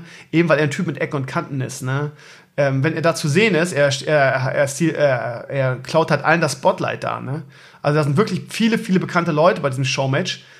Und er ist halt der Superstar der Szene. Ne? Sobald die Kamera auf ihm ist, äh, geht, geht im Publikum ein Raum durchs Publikum, die Leute kreischen und so. Also der Typ ist ähm, ja schon so ein bisschen der, der LOL-Superstar. So. Also fernab von großen E-Sports-Teams oder so. Ähm, und äh, er genießt das auch sichtlich. Ne? Er ist halt einfach jemand, der dieses Spotlight auch auskostet. Äh, und die Interviews sind absolut großartig. Also ähm, schaut da mal rein. Ich fand's ganz cool. Und wie gesagt, ich habe mit Leuten nichts am Hut. Aber ich bin ein still und heimlicher Fan von Tyler One. Ja. Wir Choleriker müssen ja zusammenhalten, ne? Gut. Ähm, fand ich ziemlich cool. Dann die Blogwoche. BlizzCon. Äh, machen wir es chronologisch. Ähm, von, oh nö, fangen wir andersrum auf der anderen Seite an. Äh, Wespen kann ich durchstreichen. Das war ein Podcast. Äh, Kiri. Kiri, Kiri, Kiri. Heißt sie Kiri oder Ziri? Ich weiß nicht. Shiri, ich weiß nicht, wie sie ausgesprochen wird. Ja, wir sind wieder beim leidigen Thema Social Justice Warrior, beziehungsweise wie heutzutage ähm, die, ja, ich weiß gar nicht, wie man sagen kann, die Hollywood-Gegenwart aussieht, wie der Zeitgeist ist aktuell. Ähm, die Witcher-Serie hat gecastet für ähm, die Ziehtochter Kiri, quasi Geralt, also ich habe nie intensiv Witcher gespielt, aber äh, ähm, Geralt ist ja der Hauptdarsteller, das ist dieser Witcher, der auf den Bildern immer ist, falls ihr genauso wie ich keine Ahnung von Witcher habt. Und äh, für die Netflix-Serie, die ja jetzt auch relativ schnell kommen soll, hat man gelesen, ähm, haben die halt gecastet die Ziehtochter Kiri. Ich lese mal vor, als Profil suchte man eine 15- bis 16-jährige Barme, ein Mädchen, das eine 13- oder 14-Jährige verkörpern kann, darf nicht älter als 18 sein. Barme steht als englische Bezeichnung für schwarz, asiatisch und oder einer Minderheit angehörig. Und mich, mich triggert das immer ein bisschen, ja. Und man kann mich jetzt wieder irgendwie, äh, ja, irg irgendwelche äh, Social Justice Warrior werden mir jetzt wieder die Rassistenkarte rausholen und so weiter. Das ist ja auch, äh, auch Teil des Zeitgeistes. Es ist leider typisch für Hollywood und es ist leider typisch, wie das äh, heutzutage abläuft. Man castet nicht mehr nach Talent, ja, oder, oder was weiß ich. Man sagt nicht irgendwie, ich brauche eine 15-, 16-jährige Mädchen, ähm, die, äh, was weiß ich, Schauspieltalent hat oder was weiß ich, ähm, keine Ahnung, an der und der Highschool oder einen Abschluss hat oder sonst was, sondern es geht schlicht und einfach nur danach, ähm, äh, Alter und sie muss irgendwie äh, entweder einer Minderheit, mindestens einer Minderheit angehören oder sie muss schwarz oder und oder schwarz-asiatisch sein. Ähm, das finde ich sehr problematisch, ehrlich gesagt. Und äh, das ist, hat bei mir, und ihr kennt mich lang genug und ihr wisst, dass ich äh, keinerlei äh, rassistisch äh, rassistische Veranlagung habe, sondern äh, eher so Mitte-Links ange, mich an, selbst anordnen würde. Aber ich finde es in der Tat sehr, ähm, sehr befremdlich. Ja? Und in den USA ist das noch dicker als bei uns. Ich schrieb darunter ähm, Vielfalt nicht als Chance, sondern als Zwang. Ja? Ähm, ich sage nicht, dass, also ich, ich sage nicht, dass ich ein Problem damit hätte, wenn Kiri eine Asiatin oder äh, äh, äh, farbige wäre. Das ist nicht mein Problem, ja, sondern es geht mir darum, dass ich es erbärmlich finde, dass man das so castet, ja. Wieso kann man nicht einfach sagen, wir suchen ein talentiertes Mädchen, was uns mit ihren Charme, äh, gut, das wird nicht in der, in der äh, Sternausschreibung stehen, aber was, versteht ihr, was ich meine? Wie kann es denn sein? Das ist ja, im Prinzip ist es ja umgekehrter Rassismus, ja. Im Prinzip, wenn man ganz straight ist, kann man sagen, das ist umgekehrter Rassismus, weil, wieso? Also, warum kann man nicht einfach eine 13- bis 14-Jährige suchen? Warum haben, hat eine, hat eine, wieso darf das keine Weiße sein? Weil in der Originalgeschichte ist es ja auch eine Weiße irgendwie. Wo ist das Problem? Wo, wieso, muss sie schwarz oder asiatisch sein? Wieso, wird das, wieso ist das eine Casting-Grundlage? Ich verstehe das nicht, meine Lieben. Ähm, und ja, wie gesagt, rassistisch äh, wird sowieso wieder Flames kommen in meine Richtung. Ich gebe den Scheiß eh nicht frei. Ähm, aber es ist der Zeitgeist in Hollywood. Es ist einfach so, ähm, ja, Vielfalt nicht als Chance, sondern als Zwang ich persönlich finde das ähm, sehr bedenklich aus meiner Perspektive. Und ja, meine Meinung. Äh, und viele von euch sehen das ehrlich gesagt ähnlich. Also gab es viele Comments ähm, und so weiter. Gut, äh, ja, jetzt kann ich wieder nicht zurück. Also ich fange jetzt doch hier von, von heute bis äh, zum Anfang der Woche an, weil das meine äh, Blog-Vorschau nicht anders hergibt. Und wir fangen an mit der BlizzCon. Ähm, die PC Games neigt dazu immer sehr Clickbait-artig Überschriften zu formulieren äh, und ähm, schrieb gestern, Blizzard hat eine Überraschung vorbereitet für die BlizzCon 2018. Ähm, man verweist auf ein Interview von Sarah, Sarah Lynn Smith, die irgendwie bei Blizzard, was ist sie, Senior Director für globale Community Development bei, bei äh, Blizzard, die hat ein Interview mit Eurogamer gegeben, hat gesagt, ja, ähm, die Fans dürfen sich auf einige Überraschungen freuen. Damit, ja, hat man jetzt irgendwie, äh, kann man im Nachhinein immer noch sagen, wieso? Es gab doch Überraschungen, neuer, neues Hearthstone-Add-on, neuer Held für Overwatch, neuer Held für Heroes of the Storm. Das sind doch Überraschungen. Ist natürlich Promo. Ähm, man äh, macht unglaublich viel Geld mit dem Virtual Ticket. Letztes Jahr musste ich sehr lachen, als jemand schrieb, ja, und BlizzCon ist doch nur für die Fans und äh, das ist doch ein Minusgeschäft für die. Ähm, ja, das sind immer so diese, diese, diese, diese Experten, die eigentlich von nichts eine Ahnung haben und sich immer ihre eigene äh, Wahrheit zusammenreimen und äh, auf die Kacke hauen. Ähm, wenn man sich die, die Conference Calls anguckt von Blizzard, ne, ähm, ich weiß nicht die genauen Zahlen mehr aus dem Kopf, aber was Blizzard allein für Kohle mit dem Virtual Ticket verdient, das heißt, BlizzCon ist schon lange nicht mehr nur für die Fans. Auch wenn natürlich die, Blizz die Blizzard-Mitarbeiter, unter anderem auch der Thomas, sagen, ähm, was sie am meisten an der BlizzCon genießen, ist halt der direkte Kontakt mit der Community. Und das glaube ich denen auch. Aber äh, für, für die Verantwortlichen und für die, ähm, die Aktionäre dahinter ist natürlich ähm, die BlizzCon schon lange irgendwie ähm, ein lohnendes Geschäft geworden, ne? weil man wirklich Millionen mit dem Virtual Ticket verdient. Und leider ist Blizzard halt Blizzard äh, in den letzten Jahren ganz stark in die Richtung irgendwie ähm, Gewinnmaximierung, ich sag's ja immer wieder. Von daher hat man mal den Preis für das Virtual Ticket mal um 10 Euro erhöht.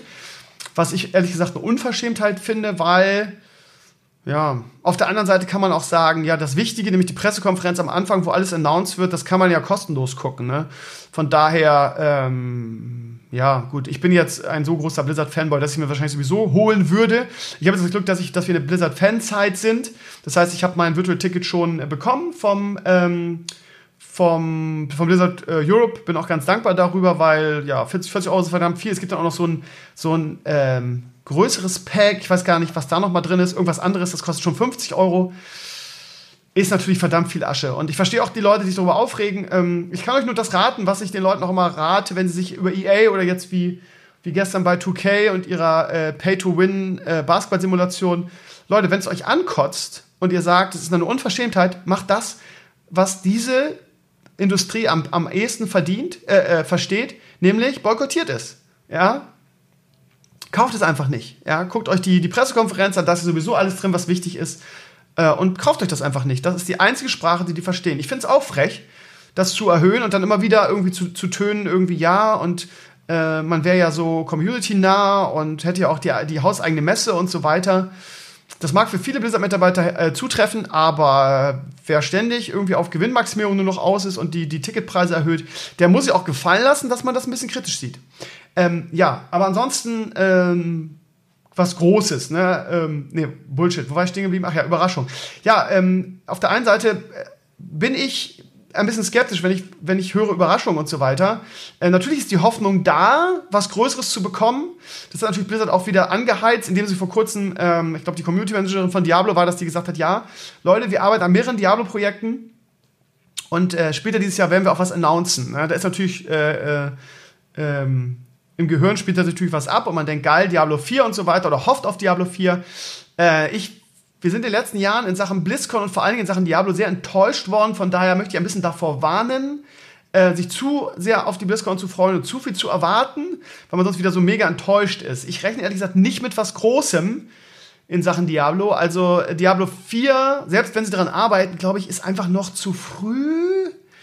Wenn ich wetten müsste, würde ich sagen, es wird eher was Kleineres, wie irgendwie ein Diablo 2 HD, keine Ahnung, ein aufgemotztes Diablo 2 äh, ein Mobile Game oder eine neue 3D Diablo 3 Klasse. Ich habe jetzt in letzter Zeit sehr oft gehört, irgendwie neue Diablo Klasse Druide. Eher sowas, glaube ich. Ähm, ich muss aber auch sagen, dass ich der glücklichste Mensch auf der Welt wäre, wenn ich mich irre und wenn sie Diablo 4 announcen. Ähm, ich glaube es aber nicht. Aber natürlich freut man sich sehr auf die, auf die äh, BlizzCon. Ähm, und auch wenn es nur die üblichen Sachen sind, wie irgendwie neues Hearthstone-Add-on, äh, was weiß ich, der, den neuen WoW-Patch werden sie vorstellen oder neue WoW-Instanz oder was weiß ich, neue, neue Storyline mit den Götter, whatever. Also da wird auf jeden Fall eine Menge kommen, aber halt nicht so wie früher. Und die Erwartungen sind ja immer so wie früher, dass irgendwie was, was ganz, ganz Großes announced wird. Ich glaube, die Zeiten sind echt vorbei. Ähm, dass es zumindest jede BlizzCon irgendwie einen Knaller gibt. Sie haben auch schon das erste Goodie, wenn man sich das Virtual Ticket äh, kauft, vorgestellt. Und zwar gibt es einen Dämonenjäger-Skin für Sombra, der extrem stylisch aussieht. Ich habe das Problem, dass ich gar kein oder fast kein Overwatch mehr spiele und Sombra schon mal gar nicht. Von daher ist das für mich jetzt eine Totgeburt. Aber ja, keine Ahnung, ihr Lieben. Also BlizzCon ist immer eine große Sache für Blizzard-Fans. Und auch wenn ich jemand bin, der sehr viel Blizzard kritisiert, das liegt bei mir aber auch daran, dass ich einfach ein riesen Blizzard-Fan und Fanboy bin. Und ähm, mir gewisse Sachen einfach auch zu Herzen gehen, eben weil mir das total wichtig ist. Ähm, naja. Ähm ja, also, äh, Anfang November ist es soweit. Ich wurde gestern noch gefragt, ob ich hinfliege wieder. Nein, es geht leider nicht, weil wie eigentlich immer passt es mit unseren Ferien nicht. Wir haben ähm, Ende September Ferien, beziehungsweise Anfang Oktober. Und die äh, BlizzCon ist zwei Wochen, nachdem die Ferien vorbei sind. Das überschneidet sich leider nicht, von daher habe ich keine Möglichkeit, dahin zu fliegen, was total schade ist. Ich bin ehrlich gesagt ein bisschen deprimiert, weil ja auch dieses Jahr meine Florida-Reise zu Metal Pop Game, zu Sascha und Michelle ausfällt, weil die einen dicken Release haben. Die werden Galactic Colonies releasen und haben leider keine Zeit für mich, ausgerechnet in den Herbstferien. Mhm. Deshalb fliege ich in diesem Jahr nicht mehr in die USA. Aber es fehlt mir. Ich habe auch im Stream am, am Freitag ein bisschen gejammert, weil äh, ich unglaublich gerne in die USA fliege und ähm, ja, es mir sehr, sehr fehlen wird dieses Jahr. Wir werden das nachholen. Sascha hat schon gesagt, dass ich gerne äh, Ostern kommen kann und da herzlich eingeladen bin. Ähm, ich weiß natürlich nicht, wie das dann mit meinem Sohn ist und so weiter, ob ich meine Frau dann einfach allein lassen kann. Müssen wir alles mal sehen. Aber ich würde gerne und ich versuche es. Und ähm, ja, das ist eigentlich immer das Highlight oder eins der Highlights des Jahres, ne? Auch vlogtechnisch. Ähm, wir werden das nachliefern, ähm, irgendwie. Versprochen. Mich hat ja auch der Stücki am Freitag, ähm, da weiß man natürlich nicht, wie ernst man sowas nehmen kann. Äh, der wohnt in Tampa, Florida. Und der habe ich auch eingeladen. Ähm, ich fahre natürlich nicht zu jemandem, den ich überhaupt nicht kenne. Ne? Das ist natürlich schwierig. Aber ja, schön wäre es schon. Schön wäre es schon. Gut, The Hoff. Ja, äh, David Hasselhoff äh, ist in den USA irgendwie so ein bisschen Ähm, was eigentlich genau? Untergetaucht kann man gar nicht sagen. Sagen wir mal, er hat ein bisschen gekrömert in den USA und ist ein bisschen in der Bedeutungslosigkeit verschwunden. In Deutschland ist er immer noch äh, gern, ein gern gesehener Gast. Ähm, von daher, Phil Laude hat eine neue YouTube-Serie. YouTube rüstet ja ein bisschen auf für ihren Premium-Content. Ähm, und ähm, Phil Laude ist ja auch, äh, Waititi kennt ihr vielleicht noch, ich mochte den schon immer sehr, sehr gerne, ist sehr unterhaltsam. Und der hat quasi eine, eine Talkshow da und ähm, The Hoff ist da quasi ein bisschen Sidekick. Es gibt auch einen tollen Trailer für, für das Ganze, sieht ganz nett aus. Ähm, ja, jetzt sich dafür aber jetzt äh, YouTube Premium zu holen, weiß ich nicht. Aber wenn man es sowieso hat, dann kann man sich sicherlich mal angucken. Neuland heißt die Talkshow ähm, und The Hoff ist natürlich am Start. Ne? Ähm, ja, jetzt auch nicht die interessanteste News der Welt, aber keine Ahnung, vielleicht seid ihr Fans entweder von David Hasselhoff oder von Phil Laude und dann ist es vielleicht das Richtige. Ähm, ansonsten das leidige Thema Sommerzeit, Winterzeit. Ähm, wo ist es denn hier? Ja, dauerhafte Sommerzeit hat äh, gesundheitliche Folgen. Ja. Spannend. Damals hat man das eingeführt. Wann wurde das eingeführt? In den 70ern irgendwann, kurz nach meiner Geburt. Irgendjemand hat das sehr interessant ausgeführt. Ähm, weil wir damals eine Ölkrise hatten. Ah ja, hier, der Commander Cool. Was heißt hier bewährt?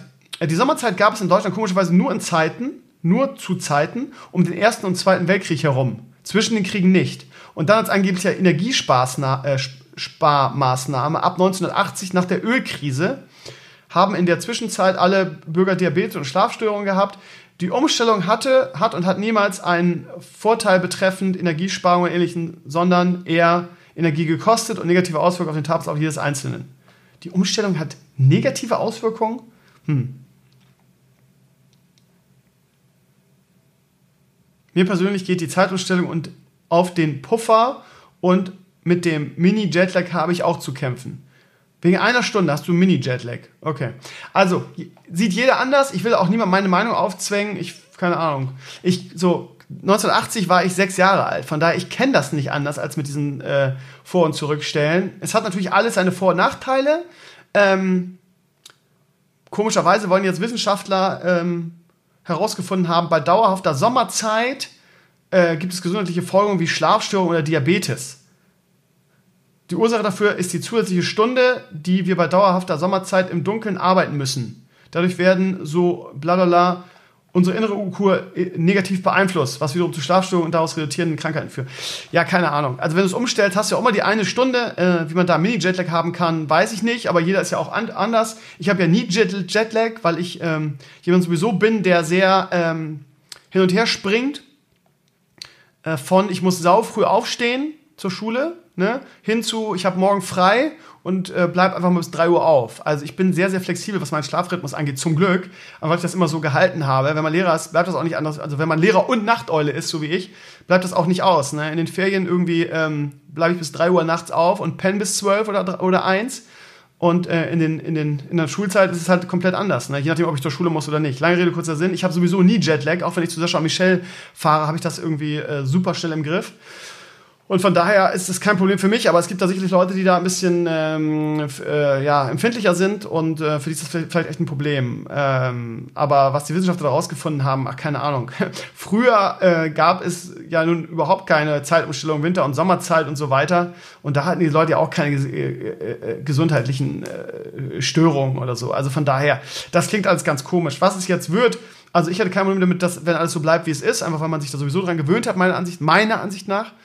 Ähm, aber das Gefühl, irgendwie alle äh, fordern immer das, was es gerade nicht gibt, irgendwie. Zuerst wollten alle unbedingt jetzt die, die, die, die, die Zeitumstellung abschaffen.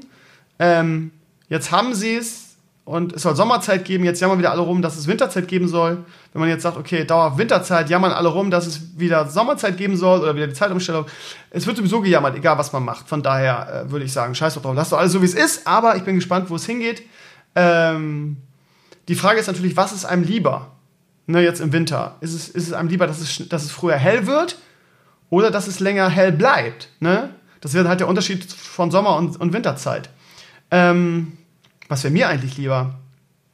Ich glaube, mir wäre lieber, wenn es früher hell wird.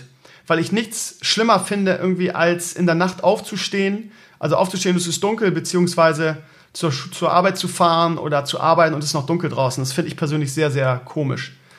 Aber da, das hält ja jeder anders. Whatever. Äh, wird auf jeden Fall viel diskutiert, das Thema gerade. Immer noch. Dann Hitlergruß. Ja, alter Schwede, wie bescheuert kann man eigentlich sein? Also manche Leute sind so scheiße doof, dass man sich fragt irgendwie, wie sie, wie sie es jeden Tag schaffen, allein auf Toilette zu gehen. Also, ich muss jetzt wieder die, den Blogantrag suchen. Irgendwie ist mein Blog auch ein bisschen unkomfortabel, was das angeht, weil man irgendwie, wenn man zurückgeht, immer wieder zum Anfang zurückkommt. Ähm, ja, es haben irgendwelche Gehirnakrobaten ein Mannschaftsfoto gemacht. Ähm, wo ist denn das jetzt? ähm, haben ein da, Mannschaftsfoto mit Hitlergruß. Alter Schwede. Ja, also die Fußballmannschaft des, ähm, der zweiten Mannschaft des SC Mühl ähm, und der Hauptsponsor zeigten auf ihrem Mannschaftsbild den Hitlergruß und äh, haben das Ganze noch tituliert mit nur, nur das Wir zählt, wir sind gemeinsam mehr. Also auch irgendwie so, äh, ja, in Richtung Wir sind mehr, ne? gerade diese, diese Anti-Rechts-Chemnitz-Initiative mit den Konzerten und so stand unter dem Hashtag Wir sind mehr. Und Engin Arslan, Engin, ja, postet so ein Bild. Er ist Hauptsponsor dieser zweiten Mannschaft. Und als jemand, der Engin Arslan heißt, Mannschaftsbild mit Hitlergruß, ich weiß es nicht. Ich weiß es nicht. Und dann noch mit so einer Parole, gemeinsam sind wir nämlich mehr. Also rechter geht's ja nicht. Und die, unfassbar, ob das so ein Spaßding sein sollte und nur sagen wir mal, dass sie, dass sie eigentlich normale Bilder geschossen haben und dann eins davon das. So, hahaha, ha, ha, ha, keine Ahnung. Unfassbar doof, das Ganze. Spätestens ab dem Zeitpunkt, ach, keine Ahnung, ich wollte jetzt sagen, wenn das an die Öffentlichkeit kommt, selbst wenn es nur, ein, wir machen normale Mannschaftsbilder und zum Abschluss nochmal alle, alle Hitlergruß, hahaha. Ähm, selbst das ist schon dumm genug. Ähm, aber das dann noch ins Internet zu stellen, ja, äh, ja, was soll man sagen? Ein Großteil der Mannschaft wurde aus dem Verein entfernt. Ähm, der Verein zog sofort konsequent, die Spieler wurden rausgeworfen, Arsenal als Sponsor abgesetzt. Ja. Einzig richtige Herangehensweise, äh, wenn man so dumm ist, äh, bitte. Schade, dass man da nicht noch irgendwie äh, eine Geldstrafe aufbrummen kann. Selbst schuld. Ja, das Dr. Disrespect. Ja, die Gaming-Szene nimmt immer skurrilere äh, Formen an. Swatting ist so ein bisschen out, habe ich das Gefühl. Es sei denn, man heißt äh, Ice Poseidon. Ähm, weil ja jetzt die ersten Leute für Swatting irgendwie ins Gefängnis wandern. Ähm, hat das wohl auch der Letzte kapiert. Na, der Letzte wahrscheinlich noch nicht, sonst würde ähm, Ice Poseidon nicht so oft geswattet werden. Aber ähm, äh, so gefühlt subjektiv, ich verfolge das jetzt natürlich nicht so intensiv, aber subjektiv wird Swatting weniger, ähm, weil ja, die, die Leute realisiert haben, scheiße, wenn wir jemanden swatten oder so, kann man unsere, über unsere Telefonnummer uns rückverfolgen oder unsere, über unsere IP. Und da gibt es äh, fette Strafen mittlerweile für, von daher äh, lassen wir das vielleicht und denken uns irgendwas anderes aus. So geschehen bei Dr. Disrespect, einem der bekanntesten Twitch-Streamer ähm, ever oder aktuell zumindest.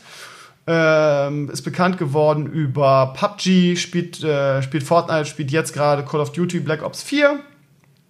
Sehr, sehr guter Streamer auch, äh, oder Spieler auch.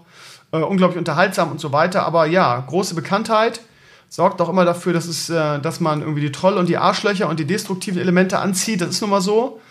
Ähm, und naja, so geschehen, ähm, dass irgendjemand, äh, ich weiß auch nicht, wie man das immer rauskriegt, muss der Typ auch auf seinem Twitch-Channel ein Impressum angeben oder seine reale, Adresse? Ich weiß es immer nicht.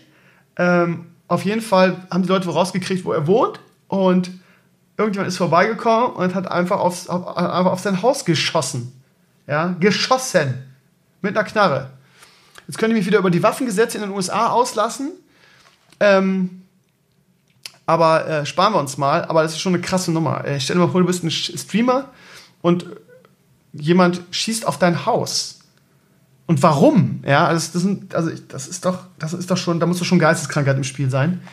Ähm, also, weil das übliche Argument von solchen Leuten immer ist ja immer, war doch nur Spaß, ist doch nicht so schlimm. Ähm, das greift hier, glaube ich, nicht. Krasse Scheiße. Aber ihm geht's gut, seiner Familie geht's auch gut. Ähm, naja, ich weiß auch nicht, was ich dazu noch, noch sagen soll. Es ist unfassbar. Ja, Serena Williams, äh, die ähm, ja, personifizierte, äh, ähm, die personifizierte Presswurst, die immer noch meint, sie wäre irgendwie eine, eine, Prinzessin aus Wakanda, ähm, hat sich im US Open Finale äh, ja komplett lächerlich gemacht, äh, einen armen Schiedsrichter attackiert, ähm, wegen der ihr eine Verwarnung gegen Coachings gegeben hat. Da kam sie das ganze Match nicht drüber hinweg. Sie würde nicht, sie würde nicht bescheißen und blöd nur, dass der, der eigene Trainer im Nachhinein zugegeben hat, dass, dass sie es gemacht hat, aber sie hat sich das halbe Spiel darüber aufgeregt, hat dann den Schiedsrichter beleidigt, hat einen Schläger zertrümmert, woraufhin ähm, sie dann ähm, ja nicht nur das Match verloren hat, weil sie völlig neben sich stand, sondern auch äh, sämtliche Reputation ver verloren hat, meiner Ansicht nach. Ich mochte die Frau noch nie irgendwie. Ähm, und naja, es gibt jetzt eine, einen kleinen Eklat, weil irgendein Kategor Kat wie heißt es? Karikaturist aus Australien ähm, sie ein bisschen hops genommen hat, ähm, eine Karikatur angefertigt hat, wo sie gerade ähm, den, den Schläger zertrümmert und ähm, auf der Gegenseite, der äh, äh, im Hintergrund zu sehen ist, der Schiedsrichter, der zu der ihrer Spielerin sagt, kannst du sie nicht einfach gewinnen lassen? Ähm, ja, und das trifft es so ein bisschen. Und ich finde es sehr, sehr gut, aber auch das gab wieder einen riesen Shitstorm. Ähm, das übliche äh, Rassisten, Schreier, ähm, Frauenrechtlerinnen und so weiter. Man darf heutzutage überhaupt nichts mehr kritisieren. Sie ist ja nun auch die selbsternannte Obermutter. Äh, sie, sie zieht ja dieses Argument auch immer. Ähm, sie hat mich schließlich dann auch beleidigt, nur weil ich eine Frau bin, würde er das machen. Die Rassistenkarte konnte sie nicht ausspielen auf dem Platz, weil er selber irgendwie, glaube ich, Inder oder so war oder irgendwas. Ähm, von daher konnte sie das auch nicht machen. Dann hat sie die Frauenkarte aufgespielt. Sie würde nicht bescheißen. Sie hätte ja eine Tochter. Also sie meint auch, sie ist die, die Mutter der Nation. Naja, auf jeden Fall gab es jetzt Flames ohne Ende und Shitstorm für den Karikaturisten, weil aus diversen Gründen ihre Darstellungen haben eigentlich gepasst und sie hätte angeblich zu dicke Lippen auf der Karikatur und das wäre eine rassistische Karikatur dann und das übliche. Auch wieder der Zeitgeist. Oh Gott, oh Gott. Bloß nicht irgendwas kritisieren, über irgendwas lustig machen, obwohl sie es meiner Ansicht nach ähm, verdient hat nach, ihrer, nach ihrem Auftritt bei dem US Open Finale. Wie dem auch sei. Es ist, wie es ist, meine Lieben. So, ähm, oh, ey, ihr Lieben, ich kriege die Muskelkater nicht in den Griff, ne? Ich kann immer uh, noch nicht meine, meinen Arm richtig anheben. Naja, ihr Lieben, es ist traumhaftes Wetter. Ich werde jetzt gleich erstmal meine schöne Frau abholen. Ähm, die ist ja, war das Wochenende ja weg mit ihren Mädels. Ähm, und danach werde ich Werder gucken. Die spielen um 15.30 Uhr äh, zu Hause gegen Nürnberg.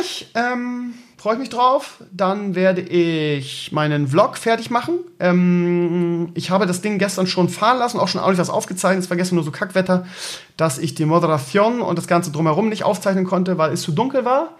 Und das werde ich nachholen. Wie gesagt, den, den, den Vlog zu dem Staubsaugroboter gibt es irgendwann Anfang der Woche, wie ich schaffe.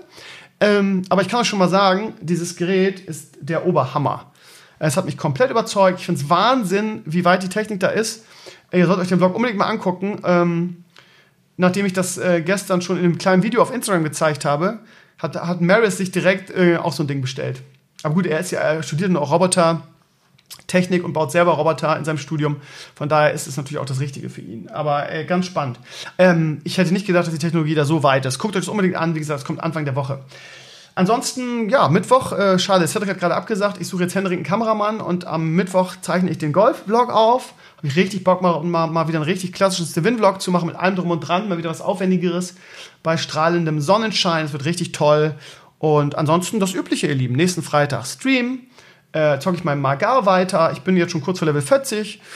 Ähm, läuft alles ganz gut und äh, nächsten Sonntag wieder Podcast mit interessanten neuen Gast. Mal gucken, wie ich mir nächsten Sonntag organisiere. Ansonsten danke, dass ihr reingehört habt. Äh, ob jetzt über iTunes, über meinen Blog oder über Spotify. Souvenir Talks gibt es halt einfach überall. Und ansonsten versuche ich so schnell wie möglich äh, Horst und Pansky versus the World, jetzt fast gesagt, retten die Welt äh, fertig zu kriegen wir haben momentan viele schöne Projekte am Start, muss man einfach sagen. Es läuft, meine Lieben. Und ja, wir hören uns nächste Woche wieder. Ich, fällt, mir fällt gerade auf, dass ich auch so langsam mal meine Crowdfunding-Aktion starten muss. Ähm, Mache ich in den Herbstferien. Mache ich in den Herbstferien. Da habe ich dann ein bisschen uh, mehr Zeit. Vielleicht auch vorher mal gucken. Eilt ja nicht, oder? Vielen, vielen Dank für alles, ihr Lieben. Vielen Dank, dass ihr reingehört habt heute. Vielen Dank, dass ihr bei den Streams immer dabei seid. Es macht momentan wirklich wieder sehr viel Spaß. Deshalb bin ich auch bemüht, wirklich jede freie Sekunde in euch und meine Community zu stecken. Wir hören uns nächste Woche. Macht's gut, ich bin euer Stevenio und danke fürs Reinhören. Ciao, ciao!